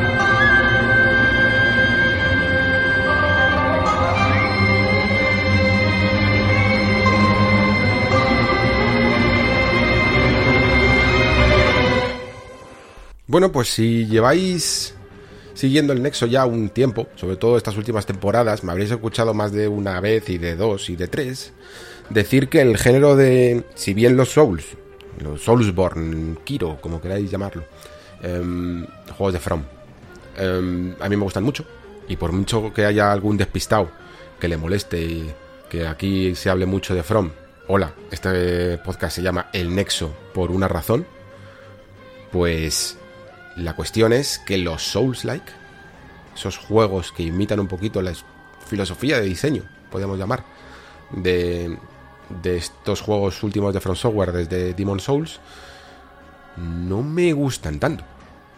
Me parece que aunque tienen virtudes, tienen ciertos valores y a veces incluso incorporan de, a la fórmula pues ideas interesantes, generalmente no me llaman tanto la atención. Esto me pasa en el fondo en muchos juegos. Lo que pasa es que, bueno, pues a lo mejor hay otros tantos que ya han conseguido, por, aunque, aunque sea porque a lo largo del tiempo se ha repetido tanto y tanto, tanto la fórmula, que han conseguido ya distanciarse de, del padre de todos ellos, ¿no? Eh, por ejemplo, en el shooter, en su momento, Doom y Quake, que fueron los reyes y había imitadores, y dentro de esos imitadores había algunos que gustaban más, que gustaban menos, pero ninguno del todo entendía exactamente la esencia de por qué estos juegos eran tan buenos. Y, y con GTA pasa un poco lo mismo, ¿no? Eh, se tardó mucho en entender por qué a veces eh, la esencia del mundo abierto podía llegar a ser tan llamativa y cuando muchas veces hablamos, eh, y seguimos hablando a día de hoy, muchos juegos de mundo abierto no nos siguen funcionando, incluso porque nos parecen formulaicos, ¿no? Porque repiten quizá incluso lo peor que tiene el género, en vez de centrarse en lo bueno. ¿Y, cuáles son precisamente los juegos de mundo abierto que más solemos alabar? Aquellos que, mm, en vez de intentar imitar, y mal, y peor, porque muchas veces tienen peor, menos recursos que los que, que los que puede tener Rockstar, em, en vez de intentar imitar a esos juegos casilla por casilla, se quedan con el espíritu, con la esencia de lo divertido que es tener un mundo abierto para ti y a partir de ahí es cuando empiezan a inventar, es cuando empiezan a hacer su propia cosa. Y, ahí tenemos ejemplos que van desde, desde cosas tan distintas como Breath of the Wild hasta Subnautica o Outer Wilds incluso podríamos decir, que no deja de ser casi un mundo abierto pero confeccionados desde el punto de vista del espacio y del y de las profundidades abisales para, para entender otra filosofía de diseño, ¿no? Bueno, pues con el con el Souls-like, el llamado Souls-like, a mí me pasa un poco lo mismo. Mm, veo ciertos aspectos y ciertas virtudes, pero al final no veo nada que me haga estar tan, tan, tan, tan enganchado y tan atrapado como los juegos de From. Y los que más suelo tolerar han sido los juegos de Team Ninja, que hay mucha gente que, sin embargo, no puede con ellos, ¿eh? eh ni en pintura, no, no son capaces de, de entender por qué, por, qué vemos en estos juegos, ¿vale? Y, es hasta cierto punto comprensible, porque creo que los juegos de Team Ninja, estos últimos, eh, Souls-like, oficialmente llamados Souls-like, porque ellos también los llaman Souls-like, ¿vale? Mm, lo siento mucho si a alguno le molesta esto, pero es que es así, es que ellos mismos ya lo llaman así. En su momento sé que había defensores que le gustaba decir que es que no, que estos eran evolución de la fórmula de acción de Ninja Gaiden. No, esto no es un hack and slash ellos mismos llaman Souls-like a su fórmula.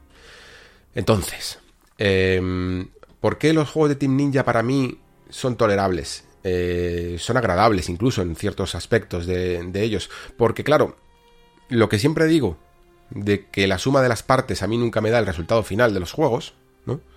Juego puede llegar a tener ciertos fallos o ciertas carencias, o no, no fallos, simplemente cosas que no son mm, que son obtusas o que o que no son tan importantes para ti como jugador y le das otro valor a otras que sí que lo tienen más, ¿no? Eh, de hecho, yo que sé, eh, Death Stranding es uno de nuestros mayores exponentes por aquí. Todos podemos decir, bueno, es que sí, eh, las misiones secundarias de Death Stranding no son las mejores. El, el mundo en el que construimos podía tener muchas más cosas que hacer en él. Pero es que venimos aquí por ciertas razones en las que para nosotros atina a un nivel que nos absorbe y que nos hace que todo lo demás sea opcional y que claro que lo valoramos porque en otros juegos está ahí, pero es que no todos los juegos tienen que tener todos lo mismo, porque es que este lo tiene y entonces el mío también lo tiene que tener, ¿no? No tiene por qué ser así, ¿no? Y con Nio y con Wulong ahora también, a mí lo que me ocurre es que unas las sus mecánicas nucleares eh, me parecen que sostienen lo suficiente la fórmula para que sea capaz de tolerar las que no me gustan. Y en el caso de Nio, por ejemplo, el juego que tenía de posturas, ki y absorción de ki y entender perfectamente cuándo tenías que atacar, eh, un juego bastante ofensivo, cuándo tenías que defender, cómo funcionaba cada arma, y, aunque estaba todo un pelín mal medido a veces y equilibrado, porque la finura que tiene From Software en las animaciones y en las respuestas a cada uno de los ataques, eso es nivel de detalle como Rockstar pone a nivel de detalle en sus juegos, ¿no? Cosas que además se entienden menos porque a día de hoy cualquier persona en YouTube se pone un vídeo de detalles de de un juego de Rockstar y dice, mira cómo las ruedas aquí se desinflan, cómo esta física influye sobre la otra, los huevos de los caballos. Ya sabéis. Pero...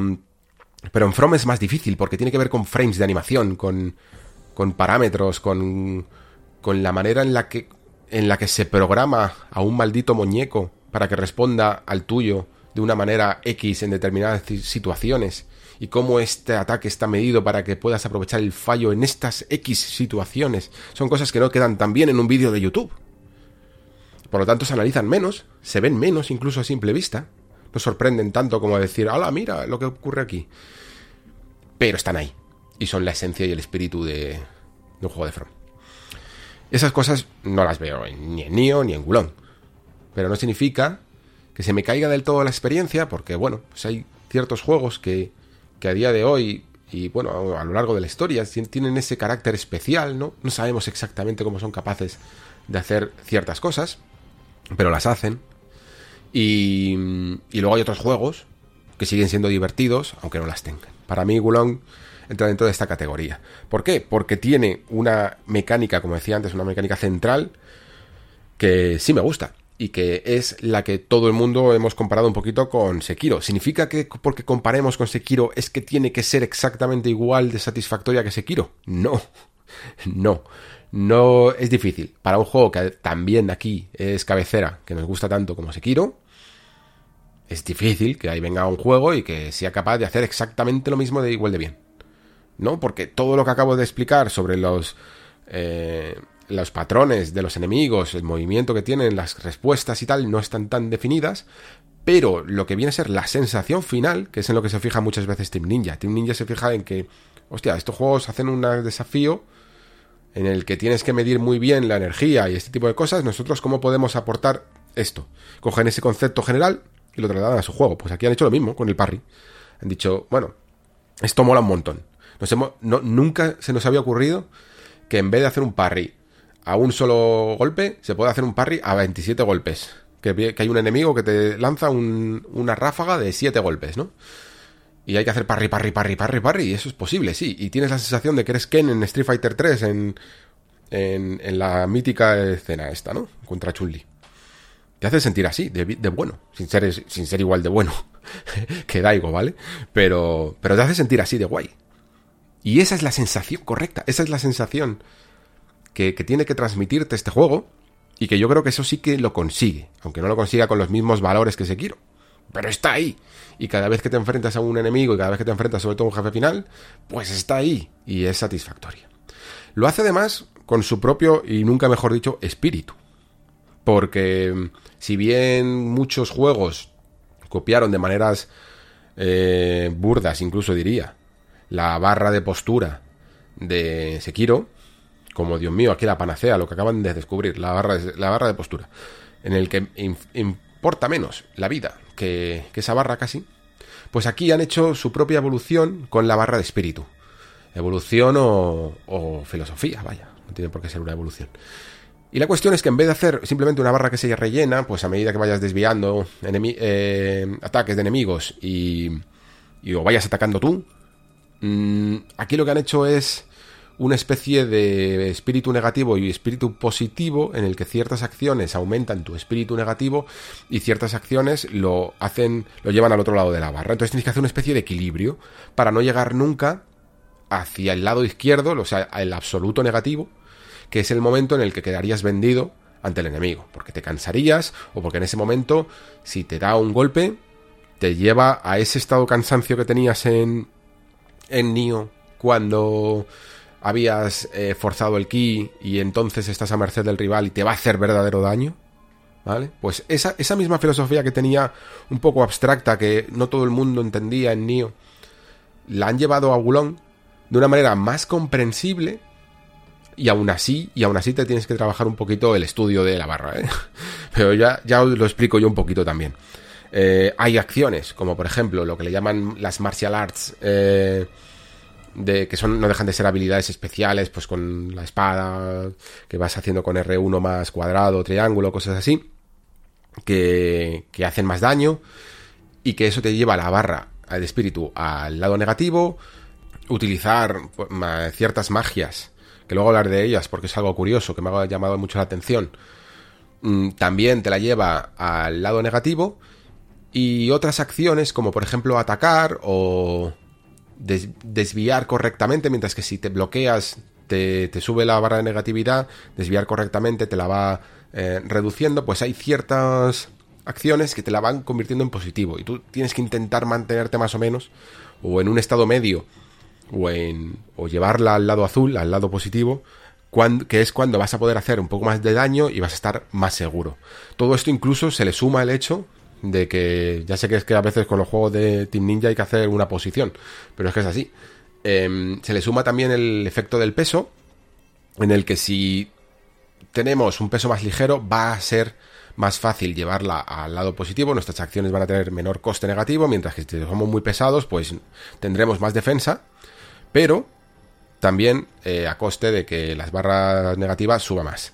Así que yo os recomiendo que si lo que queréis hacer parry, parry, parry, y sois un maestro del parry y os mola mucho este tipo de estilo de juego, tiréis a un peso o medio... Bueno, el, rojo es el que ya no puedes permitirte. Intentadlo si queréis con un peso de color verde, que sería el ligero, porque aunque de una leche os pueden quitar bastante vida, pero vais a daros cuenta de que llega vuestra barra negativa se rellena menos y eso va a hacer que os comáis menos leches de las fuertes que estéis a merced del enemigo, que os canséis menos. Y eso también es importante. Así que id midiéndolo en vuestras partidas y mirad cuál, cuál es el peso que mejor se, se adecua a vuestro estilo de juego. Bueno, pues con, con, esta base que he comentado aquí, a mí ya me tienen un poco ¿eh? en un juego disfrutón. Tengo que reconocerlo. Porque, claro, si yo me pongo a sumar características del juego, hay algunas que me salen. La barra, digamos que la barra entonces me saldría negativa en algunos aspectos, ¿vale? Pero es que esto, todo esto que conforma el juego, para mí, en muchos momentos de la aventura, es que me ha, tenido completamente enganchado. Porque es muy disfrutón estar todo el rato haciendo parries a todos los enemigos, eh, ver todos los patrones de ataque, de cómo el tigre te va a lanzar siete garras también, como el poco copiada de Sekiro en el, el enemigo este que es como un... que va con unas eh, con unas garras metálicas, ¿vale? Tipo Lobezno, que te, va, te lanza muchos golpes. Pues hace un ataque parecido, o como el gigantón te hace un combo de cuatro, o, cosas así, ¿no? y, sobre todo cada uno que tiene como un ataque especial que tienes que bloquear, o sea, desviar sí o sí con un parry, y que es complejo, que, a veces hacen fintas, que no es siempre fácil de leer, y luego por supuesto los enemigos. Entonces, de verdad que para mí, a, una persona que, que es que la mecánica de hacer parry le chifla más que el gancho en los videojuegos, pues es que me tienen, evidentemente. Me tienen incluso a veces más que con Nioh, que es un juego que puede llegar a ser hasta más profundo en tema de estadísticas de rol, de, de bueno, de ser más largo, más, más, complejo en, las formas de, de, pelear con unas armas quizá incluso más diferenciadas todavía, pero que, pero que me puede gustar hasta menos porque este tiene esa mecánica, que es un poco lo que nos ocurre a muchos con Sekiro, que nos ha ganado a veces, eh, nos ha conquistado más el corazón que un Dark Souls. Puede pasar, ¿no? Eh, a muchos tenemos el, corazón dividido, pero, pero puede llegar a ser, ¿no? Y luego tenemos las otras cosas del Team Ninja, que para mí, pues siempre ha arrastrado y que yo entiendo que haya ciertas personas que es que ese estilo casi de luteo diablesco, de un Mm, de, coger armas a cholón y de colores y, estar todo el rato ahí en el inventario mirando a ver cuál es la mejor y cómo optimizarlas y cómo mejorarlas y conseguir los recursos para ello y las que no venderlas y movidas así, pues le chifla, pero a mí es que me me atora la cabeza, es que es que me estresa, de verdad. ya no el hecho de cogerlas, que prácticamente las coges solo, simplemente tener, ver un inventario con un deslizador de 200 ítems que están ahí, que no ven nada, que no entiendes exactamente. Bueno, si, si, te pones lo entiendes, pero que no quieres gastar el tiempo en entenderlo. Porque, primero, mm, rompe el ritmo. Este es un juego todavía más de acción, más directo, menos complejo que Nio. Por lo tanto, toda gestión de armas, gestión de herrería y tal, para mí rompe el ritmo.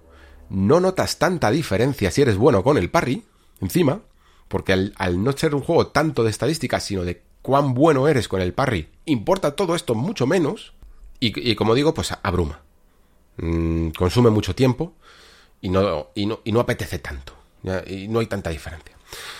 En fin, esto a la gente le mola, sobre todo a los que le gustan mucho el juego de Team Ninja, porque después les permite, eh, sobre todo, hacerse una segunda vuelta, un endgame más duro, en el que encuentran pues lo que aquí son las equivalentes a las armas divinas que encontrábamos en Nio, pues aquí digamos que son las armas de 5 estrellas.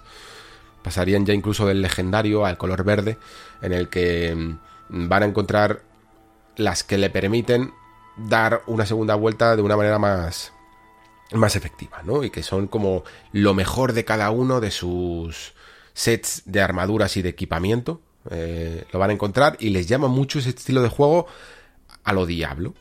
Vaya. Que no hay nada de malo en ello, salvo que para mí, personalmente, aquí no cuadraba, no casaba tanto como en el caso de Nio. Y, para mí me rompe mucho el ritmo. Habría preferido un juego eh, que quitara mucho de esto. Y claro, mm, no quiero pensar mal, pero es que es verdad que consume muchas horas. Y luego te puede ofrecer muchas más. Y claro, al final hay ciertas veces que las compañías se decantan por ese tipo de mecánicas porque añaden horas al contador. Pero yo hubiera preferido un juego de acción más directo, sinceramente. Y luego tenemos el clásico debate que siempre traigo aquí cada vez que traigo un juego del Team Ninja y es el de los niveles. Que no son malos niveles de por sí. Porque no lo son. O sea, a mí me recuerdan mucho casi al estilo de mazmorras de un JRPG, en el que vas desbloqueando algunos atajitos, eh, tienes un pequeño laberinto con ahora un poquito más vertical y vas entendiendo cada esquina del mapa y sabiendo que hay un camino central que te va a llevar al jefe y, y también entendiendo que si te desvías un poquito de lo más principal vas a encontrar cofres y zonas que van a ser secretas y que te van y que vas a encontrar mejor equipamiento y todo eso, ¿no? Entonces todo se nivela. Eso está bien. Pero tengo la sensación de que hay un poco de ofuscación y de cabezonería en el Team Ninja de darle una importancia superlativa a algo que no la tiene en absoluto, que son sus historias, para justificar el hecho de crear niveles separados que pierden toda la gracia. Porque creo que sus juegos se beneficiarían mucho del pa' aquí pa' allá de unas áreas interconectadas que favorecerían mucho mejor una cierta exploración de cada zona y encontrar mejor los secretos y con personajes que te animaran a volver a ciertas zonas y encontrar no solo secretos, sino incluso enemigos, retos, desafíos más grandes en otras zonas. Aquí han optado por una manera de que, plan, vale, hay gente que no le mola eh, o que no aprovecha al máximo, se han debido dar cuenta de que no aprovechan al máximo su, diseño de niveles.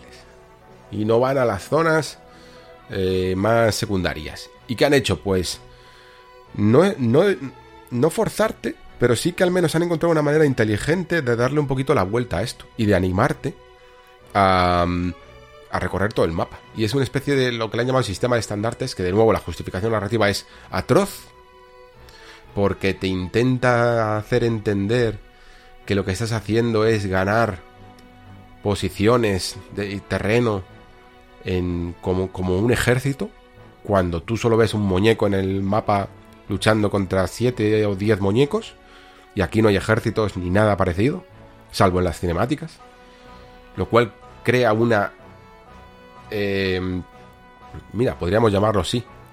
Disonancia ludonarrativa. podríamos llamarlo así. Eh, muy fuerte, muy, muy fuerte. Pero digamos que al menos la mecánica jugable en sí sí que te anima a recorrer cada palmo para encontrar las banderitas secundarias. Porque aquí lo que tenemos son las hogueras, los altares, eh, como queráis llamarlos, o los estandartes, que son los principales y en los que puedes subir de nivel, resetear, reseteas el mapa, ya lo sabéis, todo ese tipo de cosas.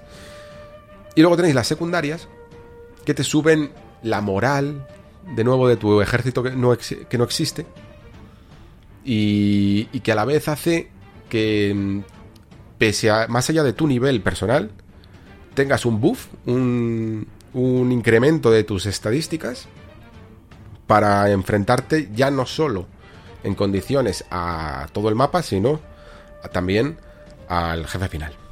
Y si encuentras todas las banderitas, pues vas a ir, digamos que en la mejor de las situaciones, más equilibrada con respecto al jefe final. Si no lo haces y apuras y vas a lo mínimo, irás un poquito por debajo. Por debajo. Y todas estas cosas son las que quizá hacen que los jugadores experimentados, pues como yo y casi todos los que han analizado este juego, Em, lo hayan visto un pelín fácil de más, porque claro, al final eh, tú te pones aquí a currarte el mapa, a conseguir eh, todas las banderas y estás en buena igualdad de condiciones. Pero también a esto se le suman dos factores, por los que este juego yo lo llamaría relativamente fácil, eh, dependiendo de qué tipo de jugador seas, ¿vale? Mm, lo primero porque, aparte de lo que he comentado del sistema de moral, se le une una cosa que ha hecho el Team Ninja, que aquí me parece que le ha cagado fuerte, y es de no entender a su público, y es el, el hecho de venir por defecto acompañado de dos, uno o dos acompañantes que están contigo como si fueran invocaciones mm, desde el principio, vaya. Eh, ¿Por qué hacer esto? O sea, no confías en tus jugadores. No confías en que van a tener las ganas de repasar el mapa por, en solitario, de enfrentarse a los enemigos y a los jefes finales, primero ellos solos, antes de pedir ayuda. Porque es que todo sistema, y esto aquí incluye los juegos de From, los primeros, ¿eh? Todo sistema de, de este estilo que eh, sume a un compañero queda completamente roto. Roto en su esencia, no significa que no, pueda ser divertido, que no pueda ser disfrutable, pero la sensación de encarar y de que sobre todo que te encare a ti un jefe final y que todos sus patrones que hemos estado hablando antes, que están medidos al máximo para enfrentarse a un solo jugador, se rompen cuando vas acompañado. Y esta fue, de hecho, mi, una de mis mayores críticas al Den Ring, ya lo sabéis. Que por un lado, ya no solo teníamos los acompañantes, sino que a veces parecía que era medianamente necesario para un perfil incluso experimentado, ¿eh? No, pero claro, no, no extremo, no hardcore, no un tío que se puede que tiene el tiempo para dedicarse toda una sesión de juego a un solo jefe, hasta hacérselo. Pero pero sí que veía en Elden Ring que había momentos en los que esas invocaciones offline, ¿no? Eh, esas cenizas mmm, jugaban demasiada importancia. Y luego también incluso veía ciertos enemigos cuyos patrones podían estar demasiado a veces incluso eh, confeccionados para un juego en multijugador o acompañado. Y no tan refinados a veces como me gustaba en otros juegos. Que estaban más centrados en la experiencia en solitario. Básicamente. En, lo, el que tenía que ser justo con una sola persona. Con, las mecánicas perfectas para una sola persona. Que al final no significa que el Ring no lo puedas doblegar en solitario, pero también apoyándote mucho en echarle horas, porque quizá es el juego en el que más se nota el leveleo ¿no? y el grindeo. De hacerte más fuerte en otras zonas primero. En fin, bueno, esto será un debate aparte que además ya lo, ya lo he tratado.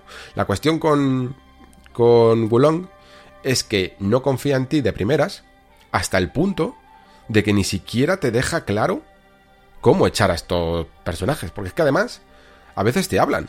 Incluso en. O sea, no son silenciosos como en los juegos de Front, sino que te están contando historias y dices tú, pues entonces esto es que es, es, así.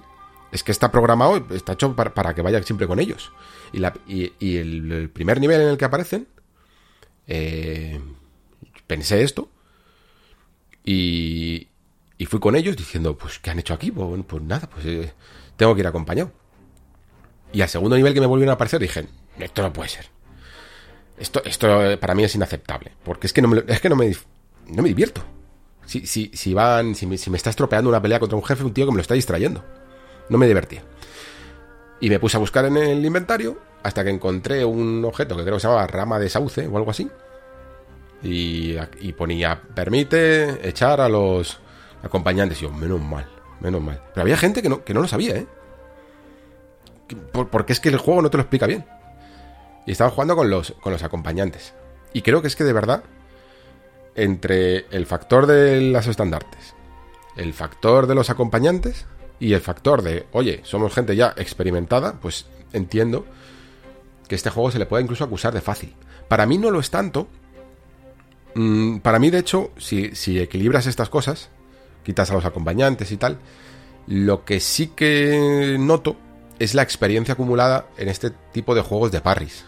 Es decir, para mí había un antes y un después eh, con Sekiro. Y mi experiencia con este tipo de juegos. Entender perfectamente lo que significa dejar de centrarte en atacar y defenderte o esquivar. Y centrarte en quedarte quieto y esperar a que te ataquen para hacerle eh, la contra, ¿no? Este tipo de cambio de filosofía que te enseña Sekiro, cuando todavía no había jugado a Sekiro, era como darte de hostias contra un muro, ya lo sabéis.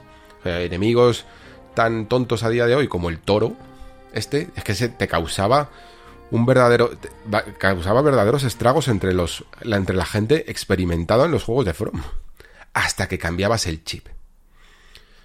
Con el chip ya cambiado, Gulong es un poquito más fácil. Y si vienes de un juego de parries, te va a ser, te va a ser un poquito más fácil. Pero, de nuevo, considero que satisfactorio. Y, y además considero que donde muchos otros eh, Souls-like no han entendido el concepto de dificultad, donde muchos otros Souls-like se han centrado en hacer un, enemigo que tiene tres ataques básicos y uno fuerte y una, especie de habilidad, y le ponen una vida que no hay quien baje eso, y ya está, y, y eso lo consideran difícil, Gulón creo que es más justo. Y Gulón lo que hace es decir, es preguntarte cosas, que es como se debe de diseñar un combate. Es una pregunta constante al jugador de ¿entiendes los ataques que te estoy haciendo y cómo contrarrestarlos? Si no lo entiendes, vas a repetir este combate hasta que lo entiendas. Pero, una vez que lo has entendido, el enemigo no va a tener una vida increíblemente larga y aburrida. Va a tener una vida casi basada en tres fases, en el que una vez que le lleves su barra de espíritu negativo tres veces, como en un Mario, tres golpes, te lo cargas. Y está bien, eso es buen diseño. Eso significa que has entendido las mecánicas de este jefe y puedes pasar al, al siguiente desafío. No se trata de una esponja de vida. Que le estés ahí dando espadazos y es que no baja. Y aprovechando ahí, rateando el hueco libre que tienes con combates de 10 minutos. No, aquí los, los, combates se pueden hacer en cuestión de 3 minutos, salvo un par. Que, este juego tiene su propio eh, Genichiro, que te enseña un poquito a jugar. Mmm, no vas a tener tantos problemas. Luego sí que es verdad que yo descubrí una movida que me fue muy que me, hizo el juego muchísimo más fácil. Y es que yo estaba jugando un poquito, pues, como si estuviera en Sekiro haciendo todo el rato Mikiris. Eh, Sekiro tiene el desvío del parry y el bloqueo en el mismo botón. Es L1, por ejemplo, y pum, pam, ya está. Eh, pero Wulong tiene L1, por decirlo así, en, en el bloqueo y el círculo, como si fuera el Mikiri, pero sin darle para adelante, para hacer los desvíos. Y lo que me di cuenta es que si mantienes apretado el bloqueo mientras haces los, los desvíos, pues si no te sale el desvío en, el frame en la ventana de frames adecuada, al menos siempre podrás siempre podrás cubrirte y te quitará mucha menos vida. Y cuando, cuando hice ese exploit, casi podríamos llamarlo, que no sé si es legal o no, eh, uf, ya la experiencia fue muy muy suave ¿eh? y morí relativamente poco. Y aún así, me lo, me lo he pasado fantásticamente bien. Por lo que digo, porque es un juego que si su esencia, su espíritu, te gusta, ya tienes parte del camino andado.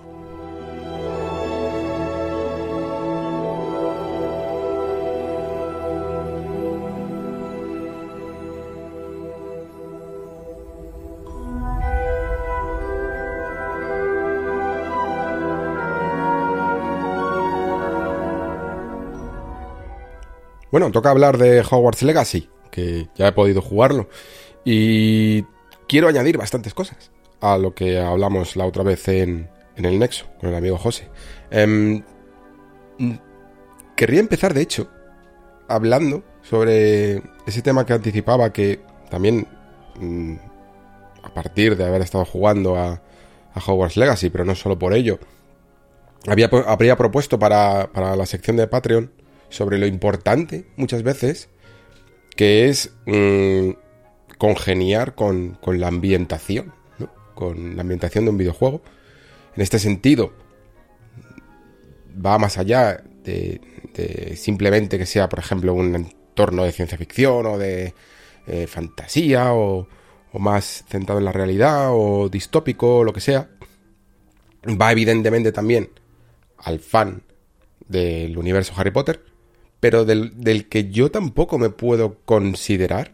No significa que no me guste, sino que, que no soy eh, súper asiduo, como puede ser de, de otros universos ¿no? literarios. Por ejemplo, de Witcher, que lo, lo, voy a traer ya casi, por si en algún momento tengo que incluso volver a él. Y, y sin embargo, es, es alucinante la capacidad que tienen algunos juegos para conseguir ambientarse bien y, atraer eh, gracias a esa buena ambientación. Y de esto mmm, voy a hacer este paréntesis también en el, en el Patreon, pero sí que me gustaría decir aquí que creo que una de las bazas muy fuertes que tiene Hogwarts Legacy es precisamente esta. ¿eh? O sea, el primer golpe de efecto, por decirlo así, nada más empezar el juego, los primeros compases, quiero decir, toda la llegada al castillo, todos los primeros momentos recorriéndolo y tal, es muy, muy fuerte, pero muy fuerte. Es que, es que quiero intentar imprimir la suficiente energía aquí para que entendáis que probablemente de lo que llevamos de generación, que ya llevamos bastante, este ha sido uno de esos juegos en el que el primer contacto con él ha sido muy, muy bueno. En el sentido de, ya, realmente tengo la sensación de que visualmente estoy, jugando un juego que, fijaos, que no es a lo mejor ni siquiera el más bestia que, que hayamos visto en lo que llevamos de generación, pero sin embargo, creo que transmite en esa mezcla entre técnica y diseño las sensaciones correctas para que empieces muy emocionado. Yo, yo he empezado este juego muy emocionado y con muchas ganas de perderme y con y flipando realmente con la cantidad y el grado de detalle que había en cada uno de los rincones, sobre todo del castillo, ¿no? Hasta el punto que luego, claro, luego hablaremos de la otra cara de este asunto. Que por anticiparlo también, sería el hecho de, de, que precisamente el ver tanto, tanto detalle, tanto mimo, en cada una de las habitaciones, en, cómo es arquitectónicamente este castillo por fuera, por dentro, y cómo tiene sentido, ¿no? Eh, me estaba acordando, de hecho, ahora, el castillo de Lady Dimitrescu de Resident Evil Village, que lo recorremos más o menos mmm, bastante de él, no sé si, si, si, al, podríamos decir al completo, y, las diferencias son abismales, ¿no? Porque más o menos tienen el mismo tamaño, así la misma forma, pero la manera de recorrer el castillo de Resident Evil Village es eh, ya no solo por su por, porque haya un cierto patrón en, el camino que tenemos que, recorrer, pero me da menos sensación de, de espacio, de, de, lugar enorme, ¿no? En el que te puedes perder y que tiene además, que arquitectónicamente tiene sentido. Yo entiendo que habrá un trabajo también con este castillo, pero cuando estás recorriendo una y otra vez el castillo de Hogwarts dices, vale, o sea, ahora entiendo cosas que, a ver, eh, a lo mejor los super mega fans de Harry Potter ya lo entendían y ya sabían y se habían, yo que sé, comprado libros de arte y cosas así, con mapas del castillo y todo esto. Entiendo que también había un trabajo previo hecho incluso para las películas, que es donde más se basa. Pero para los que no estábamos tan metidos en el asunto, es alucinante ir viendo poco a poco, incluso sin que el juego te lo tenga que decir, ¿no? Que tú vayas conectando los puntos de decir, esta es la torre de los profesores, esta es la torre de los alumnos y ahora entiendo que cada casa está una encima de otra, que, que mmm, Slytherin está abajo del todo, ¿no? Que eh, Ravenclaw está arriba, te las imaginas en lugares que no te pueden describir en los libros porque no, no le dan tanta... Eh, tanta importancia, ¿no? A lo mejor a alguna que otra casa, a alguna que otra sala. Y sobre todo, ya no solo a las salas en sí, sino cuál es el camino entre la torre de, de del alumnado y, las salas donde están las clases, ¿no? ¿Cómo es ese camino que muchas veces simplemente vemos como transición en las películas? ¿Cómo se llegan ahí? ¿Cómo, ¿Cómo, se recubre todo ese espacio? Y cuando lo hace simplemente el hecho de andar como si fuera un museo de Harry Potter, como si fuera un parque temático, es increíble pero increíble. Porque además es que se ve muy, muy, muy bestia en cuanto a la manera de recargar cada una de estas escenas para que no sean simplemente lugares mmm, con materiales de tipo castillo, pedregosos y de madera y cosas así, ¿no? Está todo lleno de cuadros, de, de frescos, de, de, de, sitios especiales y, y en el que denotas que haya habido un trabajo detrás. Y como decía la otra cara, ¿no? La cara invisible del asunto, es lamentarte a veces un poco de que toda esa bestialidad, que, hay un momento de impacto, pero no se traslade del impacto visual y del impacto incluso de esa cosa tan extraña que, llamo yo sense of wonder, ¿no? De, de, esa fascinación de decir, wow, qué posibilidades tiene esto, ¿no? Eh, me hace volar la imaginación e imaginarme aquí la cantidad de situaciones, historietas, misiones al fin y al cabo, ¿no? Que voy a que voy a disfrutar, que voy a descubrir. Y luego viene un poquito el mazazo, cada uno lo verá más grande o más pequeño, de darse cuenta de que dentro de este envoltorio no todo, no todo es igual de mágico y de cautivador. Lo cual es una, es una pena. Es un poquito como... Mm, me recuerda un poco, por hacer una analogía con, el tema este de lo del valle inquietante, ¿no? De, de ver un juego cuando teníamos esos aspectos que parecían hiperrealistas, ¿no? Y que pues, por el hecho de ser tan realistas y, y, tan con muchos detalles que antes no teníamos, te daba una sensación de muerto. Pues aquí pasa algo parecido. El hecho de que esté tan bien, de que esté tan recargado, de que esté tan detallado, de que veas todo el espacio inmenso que cubre y todo lo, lo, interesante de cosas que se podrían hacer ahí, luego el no tenerlas juega mucho más en su contra que si el espacio no estuviera tan, tan bien diseñado.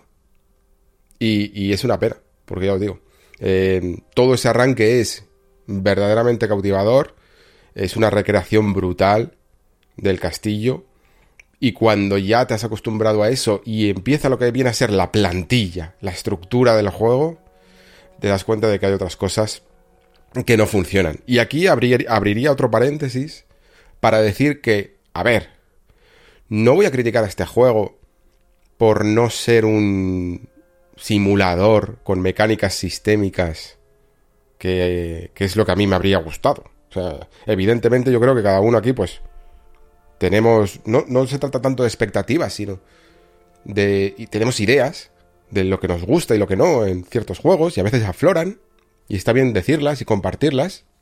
No quiero yo eh, quejarme porque lo que yo me haya imaginado no se lo haya imaginado o no lo haya realizado, porque imaginárselo seguro, el diseñador. O sea, simplemente eh, se abre un paréntesis hablando de, las de que estas posibilidades de tener este espacio tan increíble habría molado mucho si le hubieran metido, evidentemente, mecánicas de calendario, eh, una forma más mm, sistémica de hacer todo el recorrido de las clases, eh, de, la, de conocer algunas de las casas, de cómo cada una de ellas tiene unas habilidades, por decirlo así, o te lleva hacia un tipo de personaje y un tipo de cosas que puedes explotar y cómo las cosas que aprendes en clase podrían marcar eh, la forma de abordar las misiones o de las cosas que puedes conseguir o de los secretos que puedes descubrir a la hora de investigar el castillo. Pero todo esto no se ha hecho así. Y lo que han decidido eh, este equipo de Avalanche, que ya sabéis que no es la Avalanche de más, más clásico que conocemos, sino que es el Avalanche Software. Bueno, pues lo que han hecho es una estructura mucho más tradicional de RPG. de los RPGs que tenemos no voy a decir a día de hoy porque eh, la verdad es que el género ha variado mucho, pero, pero sí de esa estructura casi ya clásica de juegos tipo The Witcher 3, incluso algunos Assassin's Creed o Horizon y cosas así, ¿no?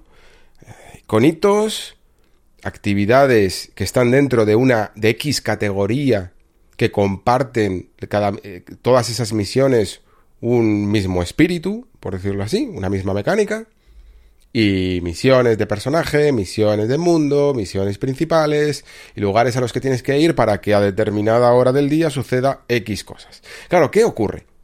Que mm, lo que más he visto yo en Hogwarts Legacy es que hay veces que el estudio como que se ha acoplado muy bien a lo que querían al, universo para, para, digamos, inspirarse, beber de las fuentes de, de este universo mágico y, traer y añadir cosas buenas en base a esa fuente, y hay otras veces en las que han obligado a esa fuente, a ese mundo, a ser como ellos querían que fuera, ¿vale?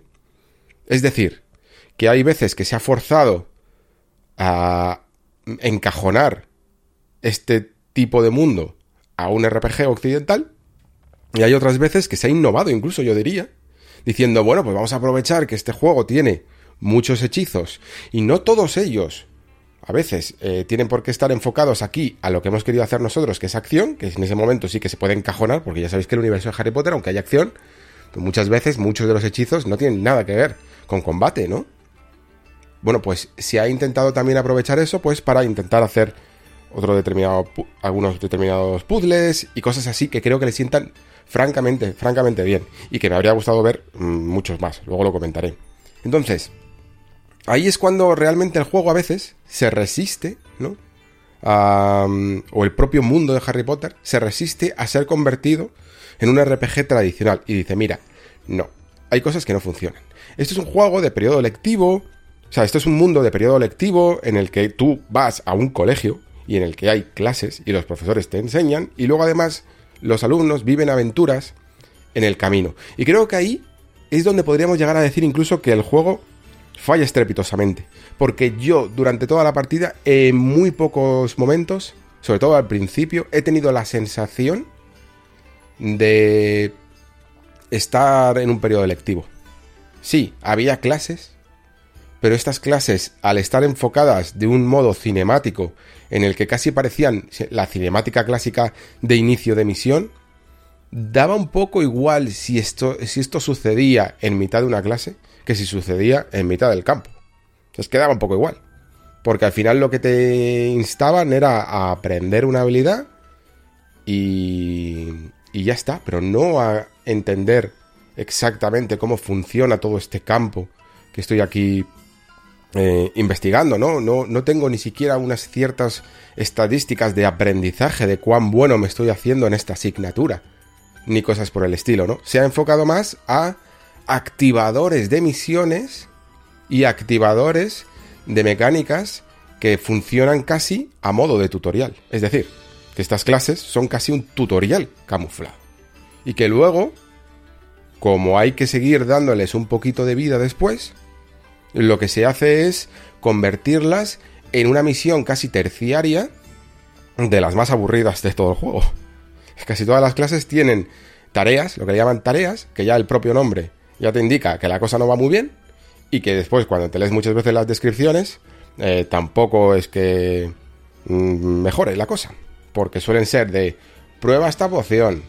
O sea, hay, hay, hay tareas tan estúpidas como simplemente ir a una tienda, comprar una poción y lanzarla. O recoger no sé qué, o cultivar no sé qué. Son, son tareas... Hay, hay, hay cosas en este juego que me parecen casi de, de juego, del típico juego de móviles que sería casi free to play, porque sus mecánicas se basan en esperar o en hacer tareas tediosas. Y que me he quedado alucinado. pero ¿por qué, ¿por qué haces esto? No, no termino de entender dónde está la, la, diversión en un juego que no tiene mecánicas de free to play. De por qué le tienes que meter este tipo de cosas. Y creo que ahí no han aprovechado bien eh, lo que es el concepto de juego escolar. Creo que se podría haber conseguido incluso implementar hechizos avanzados, que también los, los aprendes, con misiones mucho más trabajadas. Que, sencillamente estas tareas. Que lo que hacen es al final eso, darte algunas de, de, los hechizos que más daño hacen en ocasiones, ¿no? O que más originales pueden llegar a ser, como la transformación, que tampoco la he utilizado mucho, no me ha parecido tan útil, porque al final transformas a un enemigo en un barril pero luego el enemigo se va a destransformar de ese barril y por lo tanto mm, vas a tener que lidiar después con él. Bueno, sí, te lo puedes. Es sencillamente como tenerle congelado, que ya tienes otra, otro hechizo un poquito para eso. Pero bueno, eh, la cuestión, que creo que se tenía que haber aprovechado estas eh, fortalezas que tiene el juego de, mira, tienes hechizos avanzados, tienes clases, tienes profesores, para indagar en las historias de estas personas y de estas materias y de por qué son tan importantes y de, y de por qué, por ejemplo, un profesor se puede enamorar de ser un maestro de pociones o ser un alguien que, que cultiva plantas, ¿no? Haber conocido sus historias a través de sus asignaturas. Lo que quiero decir es que este juego, cuando tiene cosas malas, o cosas que a mí no me han gustado, tampoco quiero decir cosas malas, mm, no es tanto porque estén francamente mal diseñadas, tanto como por las posibilidades perdidas en el desarrollo. O sea, estoy seguro de que habrá gente que le sirva de, sobra lo que hay y que se lo esté pasando mm, muy bien. Pero incluso este tipo de jugador creo que no puede negar el hecho de que este juego tiene infinitas posibilidades que yo no sé si en otra entrega se podrían explotar mucho mejor. Y eh, porque el problema es que para mí mm, tiene un sistema de misiones que ya no solo es que sea tradicional, si lo tradicional a ver, todos queremos que tengamos tener mundos tan originales como el de Breath of the Wild, cada uno en su, en su tema, evidentemente. O como mm, Dead Stranding, o cosas así, ¿no? cosas que se salen de la norma. Pero yo creo que se puede construir un buen mundo eh, tradicional, un buen mundo abierto tradicional, ¿eh? Ojo. No, yo no, no tiendo a simplemente quitarle valor a los mundos tradicionales por el hecho de ser tradicionales o por ser ideas que ya están exploradas. Porque entonces nos cargamos el cine entero, ¿no? Y nos cargamos la literatura entera, que, ya está todo explorado y que ya está todo hecho. No. Lo, lo ideal es que dentro de las fórmulas tradicionales no aburras al jugador y hagas que su tiempo merezca la pena. Cuando salió de Witcher 3, que ya os lo he vuelto aquí a nombrar, en el fondo eh, su manera de construir el mundo, vale, sí que es verdad que no había hecho a lo mejor ciertas cosas, no se habían hecho a lo mejor de esa manera, a lo mejor tan a lo grande, no tenía en el fondo nada nuevo. Si son misiones, si es que este juego incluso, fijaos cómo es la, estructura de una misión de The Witcher 3, que suele ser eh, ir a un personaje, hablar con él, te cuenta una historia, te vas a investigar, rastreas, te vas a otro sitio, encuentras pistas, te das cuenta de que el tío del principio te ha contado una milonga y que las cosas no son como son, y vuelves a él y hay una conclusión. Y en todo ese en toda esa misión, lo único que implica a nivel mecánico es andar, mirar a tu alrededor, hablar con la gente y combatir. O sea, es sota caballo rey, ¿eh? De la simplicidad. Y sin embargo, ¿por qué son atractivas? Porque tienen una buena historia normalmente detrás. Algo que está cuidado, que además normalmente sigue un, patrón sencillo que yo no me canso de repetir y que muchos juegos no se cansan de ignorar, que es apuesta siempre por conflictos humanos. Apuesta por conflictos humanos. Haz, personas de carne y hueso que tengan problemas de verdad asociados a las circunstancias de este mundo mágico, ¿no? En el mundo de The Witcher, pues ya sabemos que hay monstruos, las, situaciones son muchas veces de gente de, que, que tiene, que vive en, circunstancias de mucha pobreza o de una invasión de un imperio y que encima tiene que lidiar con magia y con monstruos. Y cómo eso afecta a sus vidas, ¿no? A la pérdida de seres queridos, a la tentación de hacer algo que no debería ni moral. Ese tipo de historias. Porque estamos aquí para contar historias humanas.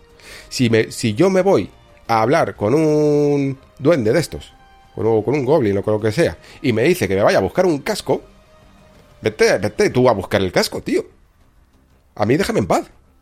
Porque ¿qué hay de interesante en coger un maldito casco? Por mucho que luego te explique que el casco es súper importante para su clan o para su raza o para lo que sea. Si luego no tiene ningún sentido. No tiene ningún sentido. Y además es que es imposible. Basándote en esta premisa, nunca vas a conseguir hacer cosas bien. Si tu, idea en la, mesa de guionistas del juego te pones y lo primero que dices es, vamos a hacer una misión, hay que buscar, un casco. Ya, empiezas mal. Ya empiezas mal. Hay, que empezar, hay, que sacar más, chicha a esto. Es decir, ¿por qué este casco es importante? Eh, ¿Cómo se lo muestro yo al jugador que este casco es importante? No vale solo que lo ponga aquí en, en una nota. Eh, ¿Qué implica para este personaje? ¿La pérdida de él? ¿Te lo va a explicar o no? ¿O simplemente te lo va a pedir? Este tipo de cosas, ¿no? Porque, vale, hay veces que un personaje te puede pedir una chorrada de objeto. Pero es que resulta que ese objeto después era, pertenecía a, un, a su hermano que murió en la guerra. Y que, y, que es la llave que desbloquea la herencia familiar por la que están eh, luchando el resto de hermanos. ¡Pum! ¿Tan difíciles? ¿De verdad? ¿Tan difíciles? Y, lo peor es que eh, hay, hay momentos en los que el juego sabe hacerlo porque sin irnos a la... Esto, esto que he contado es que es de la misión principal, ¿eh? No, vayáis a creer los que no hayáis jugado, que es que estoy hablando de una de estas tareas terciarias. Esto que he contado es de la misión principal. Bueno, pues... Em, hay algunas misiones secundarias que están mejor que, la, misión principal. Eh, hay un personaje de Slytherin que se llama Sebastian no sé qué. Joder, tiene, un, tiene un arco mm, bastante interesante. O sea, se le podría haber todavía sacado más, más, pero está muy bien, ¿eh? Muy bien. Y ya no solo porque la historia es... Eh, porque está bien este arco, sin, sin spoilers. Porque, porque es un drama familiar. Porque es un conflicto familiar. Y es un conflicto que tiene que ver con la tentación, con la inmoralidad y con cosas que además dentro de esa tentación y de esa inmoralidad entroncan con el espíritu de Harry Potter y con el lore de Harry Potter. Pero de lleno. Brutal. Está, muy bien. Y, y que luego además te cuenta y te amplía. O sea que e, estos mundos basados sobre todo en otros mundos, como, como The Witcher y tal, cuando, no tienen lore, digamos, inventado, son muy atractivos el querer saber más, ¿no? Yo cuando me leí eh, la saga de Geralt de Rivia, lo que quería era saber más. Y entonces lo que hace después de Witcher es decir, vale, tú ya has leído la historia principal, yo ahora voy a expandir este mundo. Te voy a contar más detalles de este mundo. Y te van a gustar porque te gusta este mundo. Y eso es lo que hace, por ejemplo, esta misión. Pero ah, mucho mejor que, el tratamiento que tiene eh, algunos de los personajes que, luego van a ser más principales de, de, de la campaña principal, vaya. Hasta el punto de que los villanos de este juego son terribles. O sea, eh, yo. Eh, hubo un momento en el juego, como a mitad del, del desarrollo y tal, de la campaña, que, que, hay como dos malos, uno que es un duende y otro que es un humano, que se, se llama Rookwood o algo así. Bueno, era incapaz de ponerle cara al villano. O sea, había salido al principio y luego siempre salía o se le mencionaba o salía de, de fondo, pero no en plan se le menciona y sale de fondo como Voldemort y, crean un personaje que, que es casi como un monstruo a lo tiburón que no se le ve nunca del todo y por eso da más miedo, que se le ve sutilmente y todo esto. No, nada que ver. Un tío ramplón que está ahí y que, y que, y que en ningún momento te parece temer nadie, ni, ni tiene una historia interesante. En fin, que hay mucho claroscuro aquí, ¿eh? como vais viendo, ¿vale? En todo. En, ya no solo en la estructura del propio juego, sino en cómo la desarrolla. No sabe cómo lanzarte los objetivos. De hecho, es que su, sistema de misiones es una cosa que no voy a decir que haya copiado, pero es muy similar a la que hizo en su momento Cyberpunk, que es algo que no me gusta nada, ¿eh? Esto muy mal, esto muy mal. Eh, que es, en Cyberpunk, por ejemplo, era que la gente te llamaba directamente, peña que no conocías de nada, te llama y te empieza a mandar cosas. Primero, atosiga. Segundo, te da absolutamente igual. Bueno, pues aquí utilizan, digamos, como que las cartas para mm, mandarte misiones que tú no has encontrado. Que directamente te las mandan. Y lo que me ha ocurrido muchas veces es que se me iban acumulando en el, en el registro de misiones cosas que digo, ¿quién es este pavo? ¿Por qué me pide esto? Esto no tiene pinta de que me llame mucho la atención. Esto además parece como que te desbloquea simplemente ropita. No, no, no entendía muy bien de dónde venía. Y luego, curiosamente, esas mismas misiones, cuando iba simplemente andando por, el mundo, me encontraba un tío que tenía eh, la clásica, bueno, no es una exclamación, aquí es como simplemente un marcador. Y, y hablaba con él, me contaba la milonga y, y me ponía a hacerla. Decía, bueno, no, es la cosa más interesante del mundo, pero venga, vale, la hago. Te, consigo el carro que me pides, que te han robado. O el animal que te han secuestrado. Lo que sea.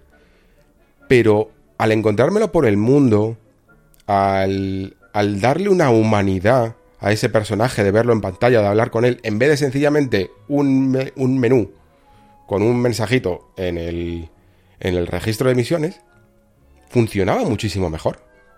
Que es un poco lo que también me fallaba eso, por eso lo decía, ¿no? Lo de Cyberpunk. Si te van acumulando ahí y dices, ¿quién es esta gente? No, hay que encontrar una manera de hacer llegar al jugador la información, dosificarla, y entiendo que puedes tener el temor de que tu jugador se va a perder ciertas misiones porque el personaje este está aquí escondido y si no se le eh, no da con él, pues estás perdido la misión.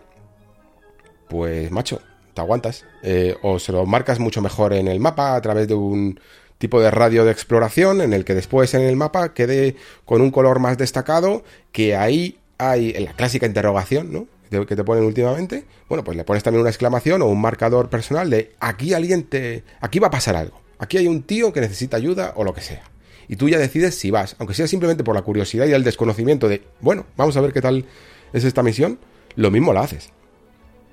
Pero si simplemente se pone automáticamente en tu inventario, muchas veces la vas a desestimar. Y al final las que más he hecho han sido las que le llaman como de personaje, por decirlo así, relaciones y personajes o algo así, ¿no? Unas que tienen como una especie de bocadillo de cómic y que me parecen eh, que están un pelín por encima. Ya sabéis que últimamente esto de las misiones se...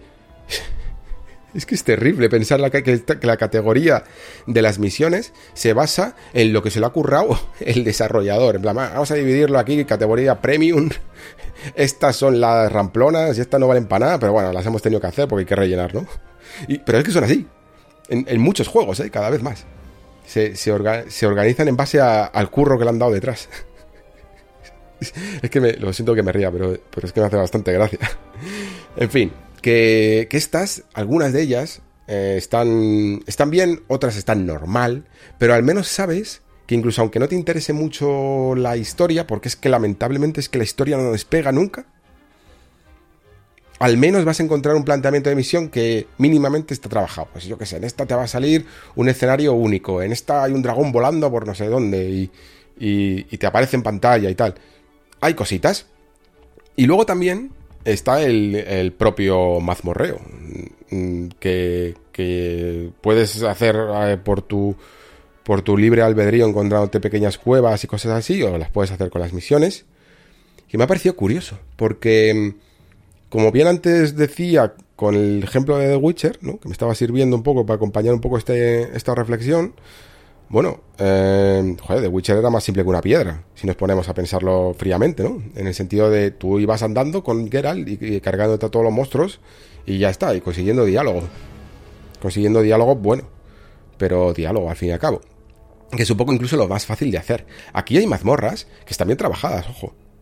Hay, hay zonas que tienen su pequeño puzzle, su pequeño desafío, eh, aquí tienes que eh, utilizar la luz, aquí tienes que utilizar un el Wingardium Leviosa, aquí tienes que utilizar Levioso, que es como otra, eh, aquí tienes que utilizar Axio, como no te fijes muy bien, estas partes te las puedes em, perder, porque aquí lo que tienes que hacer es un hechizo de empujar, de pulso, ese tipo de cosas. Y aunque no son muchos puzzles, no son Mm, digamos, que todavía lo podría explotar más porque dices, joder, tengo 20 hechizos, tío. O, más, tengo 30 hechizos. la cantidad de cosas que se podrían hacer aquí, de nuevo, no es porque el juego no tenga. E, es porque se podría explotar más.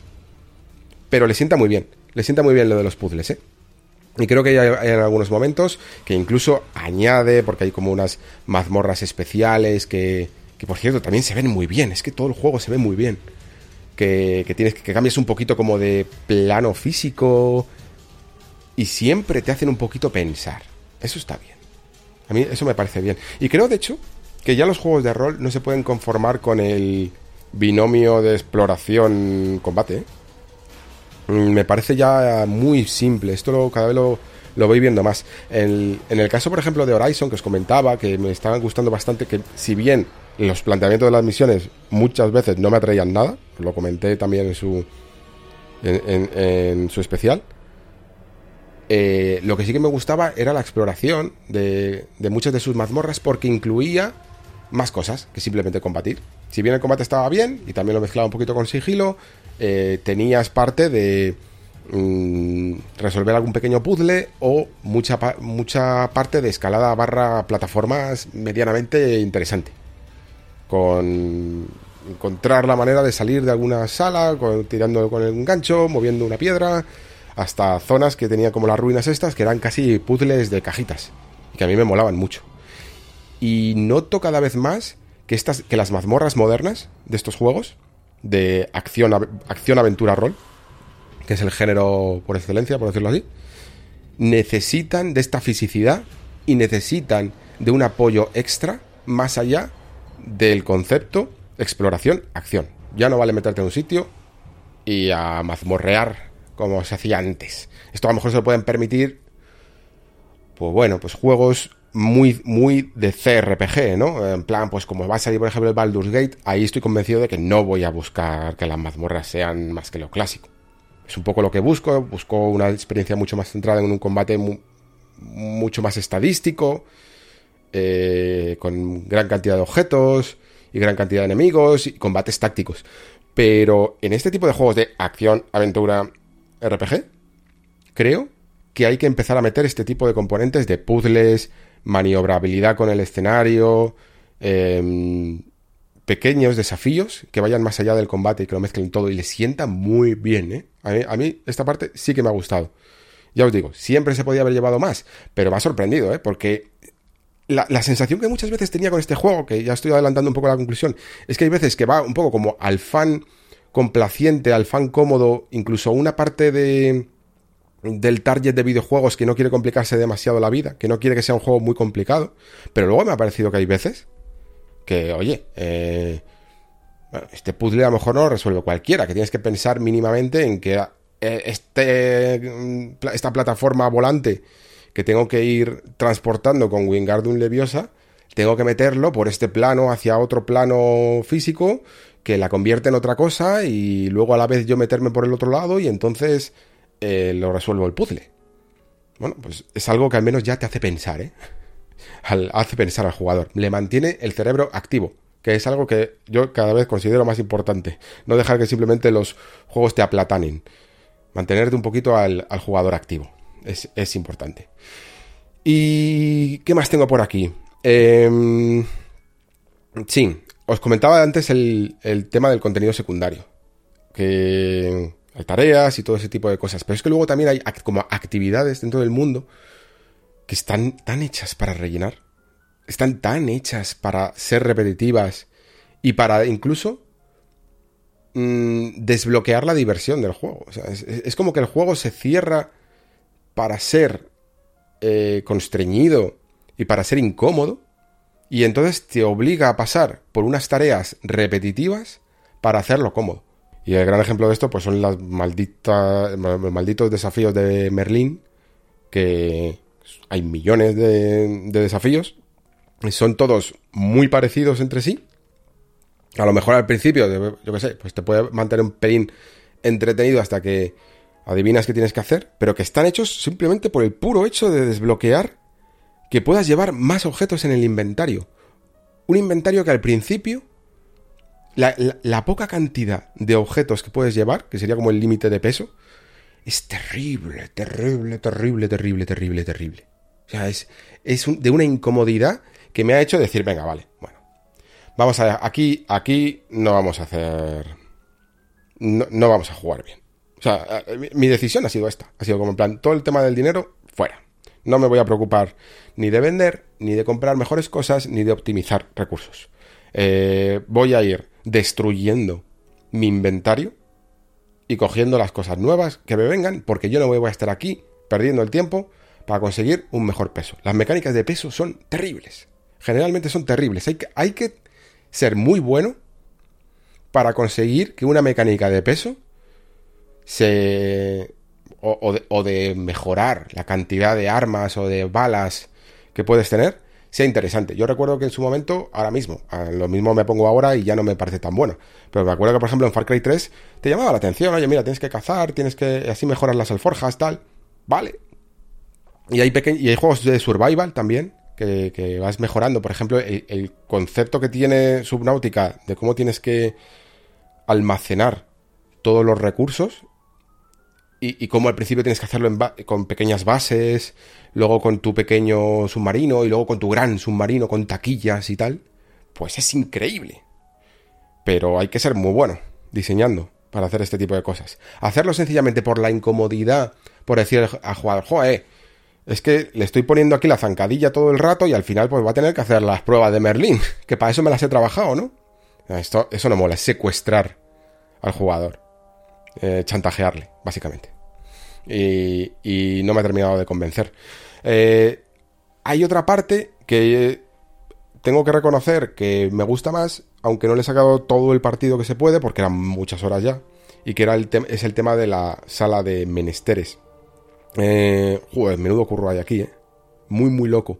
Yo no sé si es que les venía bien con el motor que han hecho y tal poder hacer esto, pero me parece que le han dedicado un huevo de horas a esto, que les ha salido muy bien, que te da una sensación de lugar, de hogar, de, de pequeño refugio, y que además creo que casa muy bien con el público de Harry Potter. Y lo digo por experiencia porque yo mm, estaba como en plan, ok, vale, eh, esto, es, esto es raro, esto no se suele ver.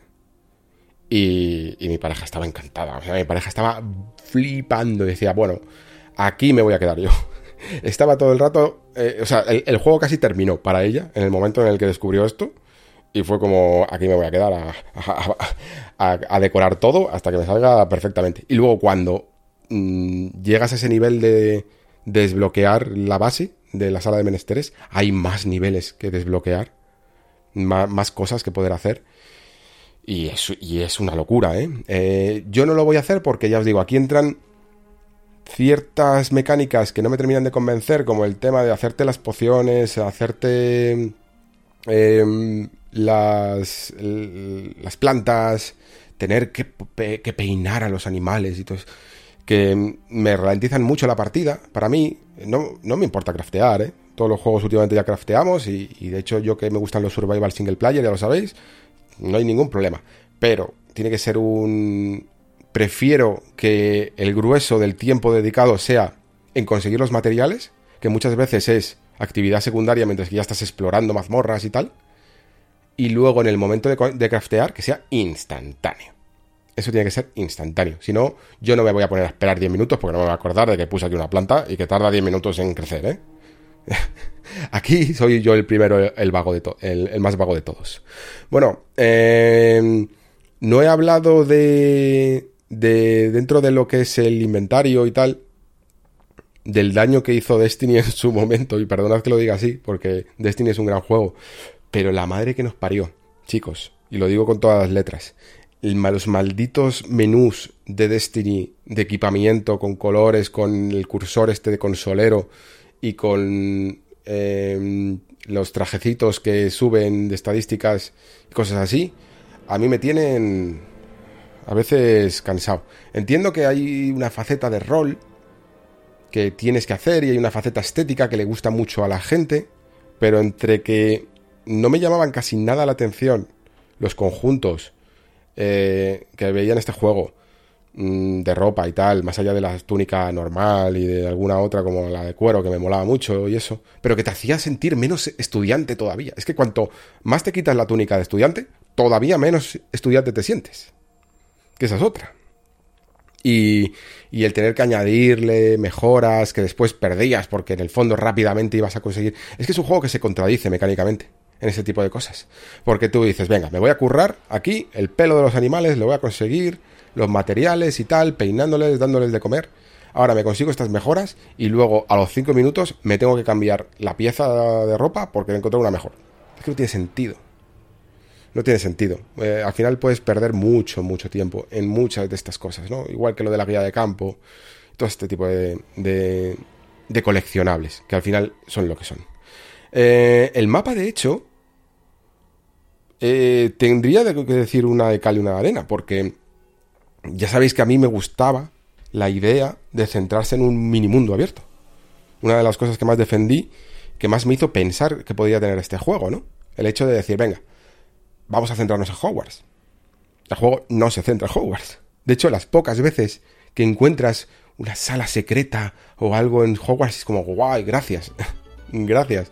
Es aquí donde quiero estar. No significa que no me haya gustado el mundo abierto. Me parece además un mundo bonito. Es que de nuevo me imaginaba en plan, oye, eh, mira, aunque no sea los mayores graficotes, a mí me sacan este año, eh, a, la misma altura de al año, un The Witcher 4 así y me sirve. ¿eh? pero vamos, de, calle. me parecía bonito. Y sobre todo, hay una cosa que me ha llamado mucho la atención.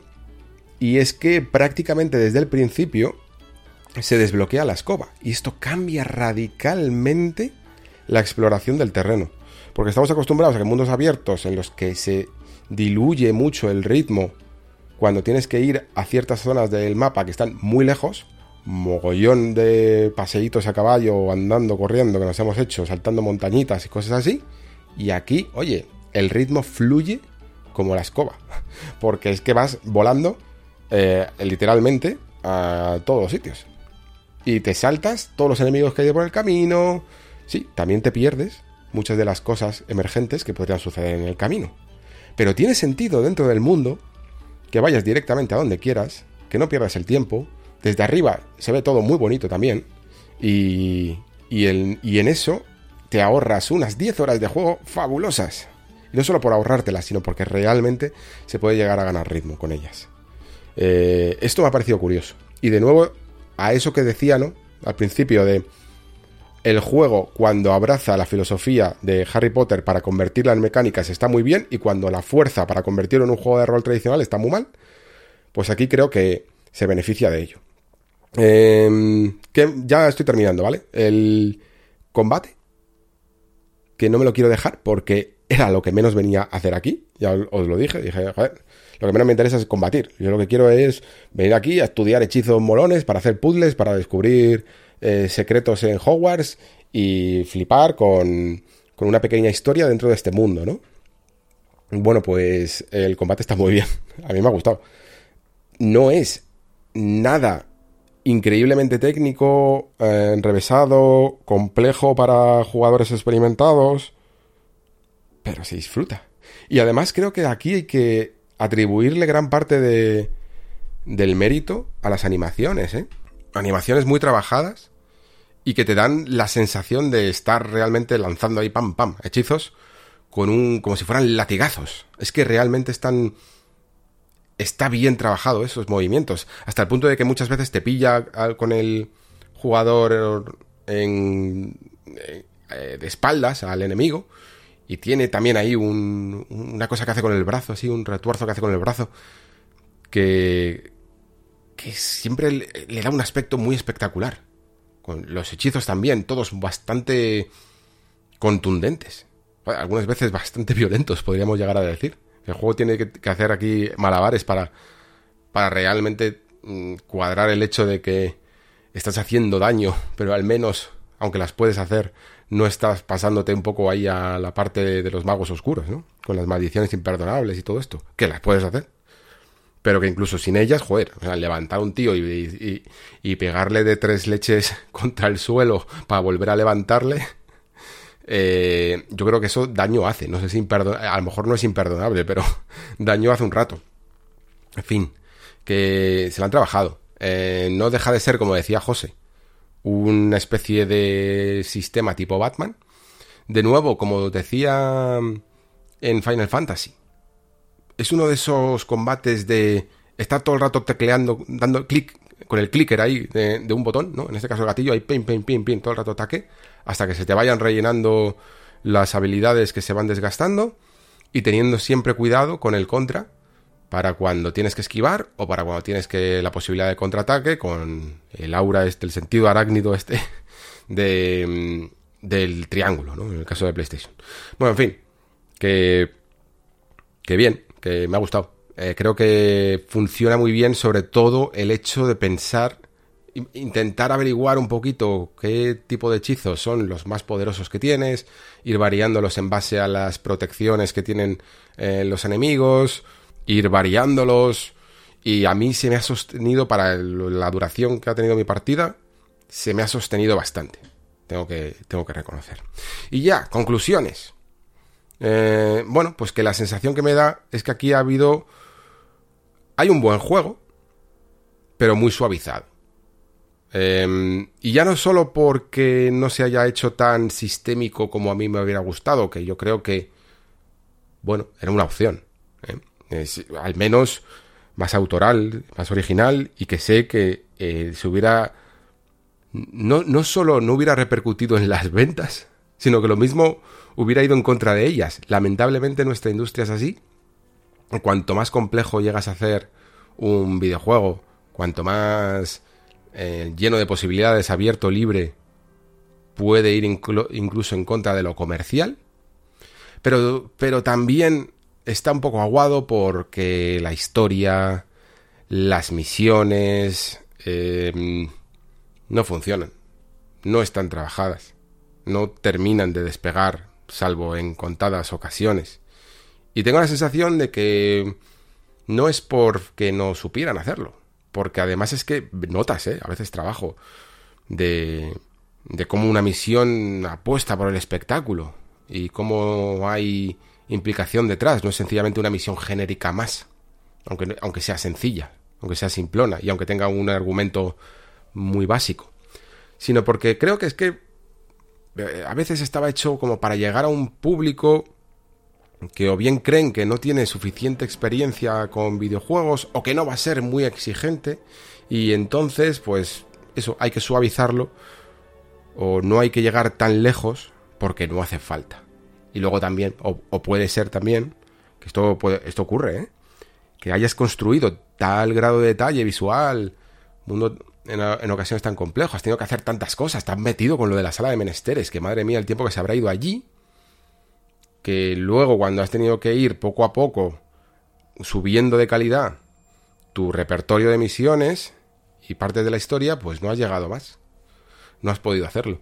Eh, lo cual, con el éxito que ha tenido este juego y la más probable segunda parte que pueda llegar a ver, pues veremos si con una base sólida detrás mm, son capaces de, de construir algo más. Yo, yo, pese a que tengo un sabor agridulce con él, eh, ha habido momentos que he disfrutado mucho eh, de Hogwarts Legacy, tanto a nivel visual como en algunas pequeñas mazmorras, pequeños momentos de magia, de, estar, de estar cautivado ¿no? por, por el mundo, por la situación o por lo que sea, ¿no?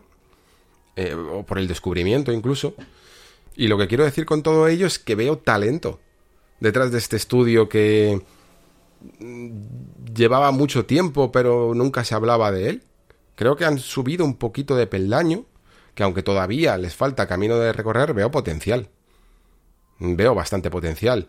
Entiendo que además creo que no se ha reflexionado del todo, porque ha habido tantos debates internos y externos sobre este juego, que a lo mejor no se ha reflexionado sobre las cosas que intenta aportar al género de la acción, aventura barra RPG pero me parece que también son valiosas. Me parece que tiene que haber una discusión sobre si las mazmorras deberían de ser más complejas, sobre la forma de abordar los mundos abiertos de manera que puedas llegar rápidamente a todos los sitios en vez de tener que pasar por mm, bueno, pues por recorrerlo palmo a palmo, a pata o, luego a caballo. Y en definitiva, que me ha parecido un buen juego para reflexionar con sus eh, virtudes y sus defectos me ha parecido un buen juego para reflexionar y por eso lo he querido volver a traer porque lo estaba jugando y digo, vale, tengo ganas yo de decir cosas sobre Hogwarts Legacy. Y fijaos, en un programa en el que he tenido Gulong, he tenido hasta Final Fantasy XVI, aunque claro, mm, versión preview,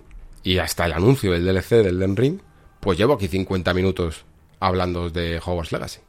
Y creo que eso también tiene valor.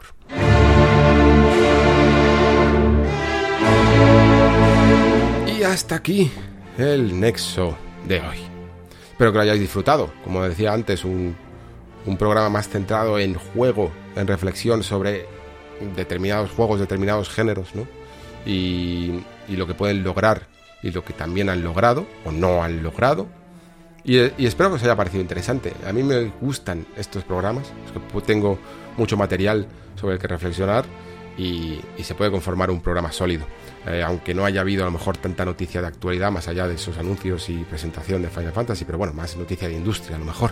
Eh, nada más, espero que los próximos programas sean igual de interesantes, de sin duda yo creo que todavía material en marzo va a colear, porque entre unas cosas y otras, pues va a salir Resident Evil 4 Remake, que ya lo sabéis, y otras cuantas sorpresitas por ahí que habrá para el mes de marzo, que si le sumamos la actualidad, pues yo creo que saldrán programas también muy interesantes.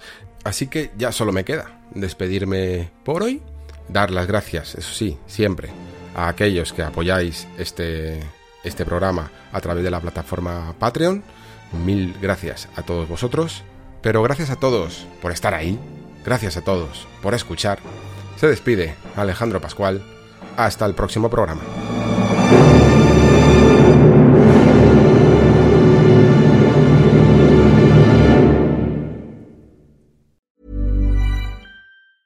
Planning for your next trip? Elevate your travel style with Quince. Quince has all the jet setting essentials you'll want for your next getaway, like European linen, premium luggage options, buttery soft Italian leather bags, and so much more. And is all priced at 50 to 80% less than similar brands. Plus, Quince only works with factories that use safe and ethical manufacturing practices. Pack your bags with high-quality essentials you'll be wearing for vacations to come with Quince. Go to quince.com slash pack for free shipping and 365-day returns.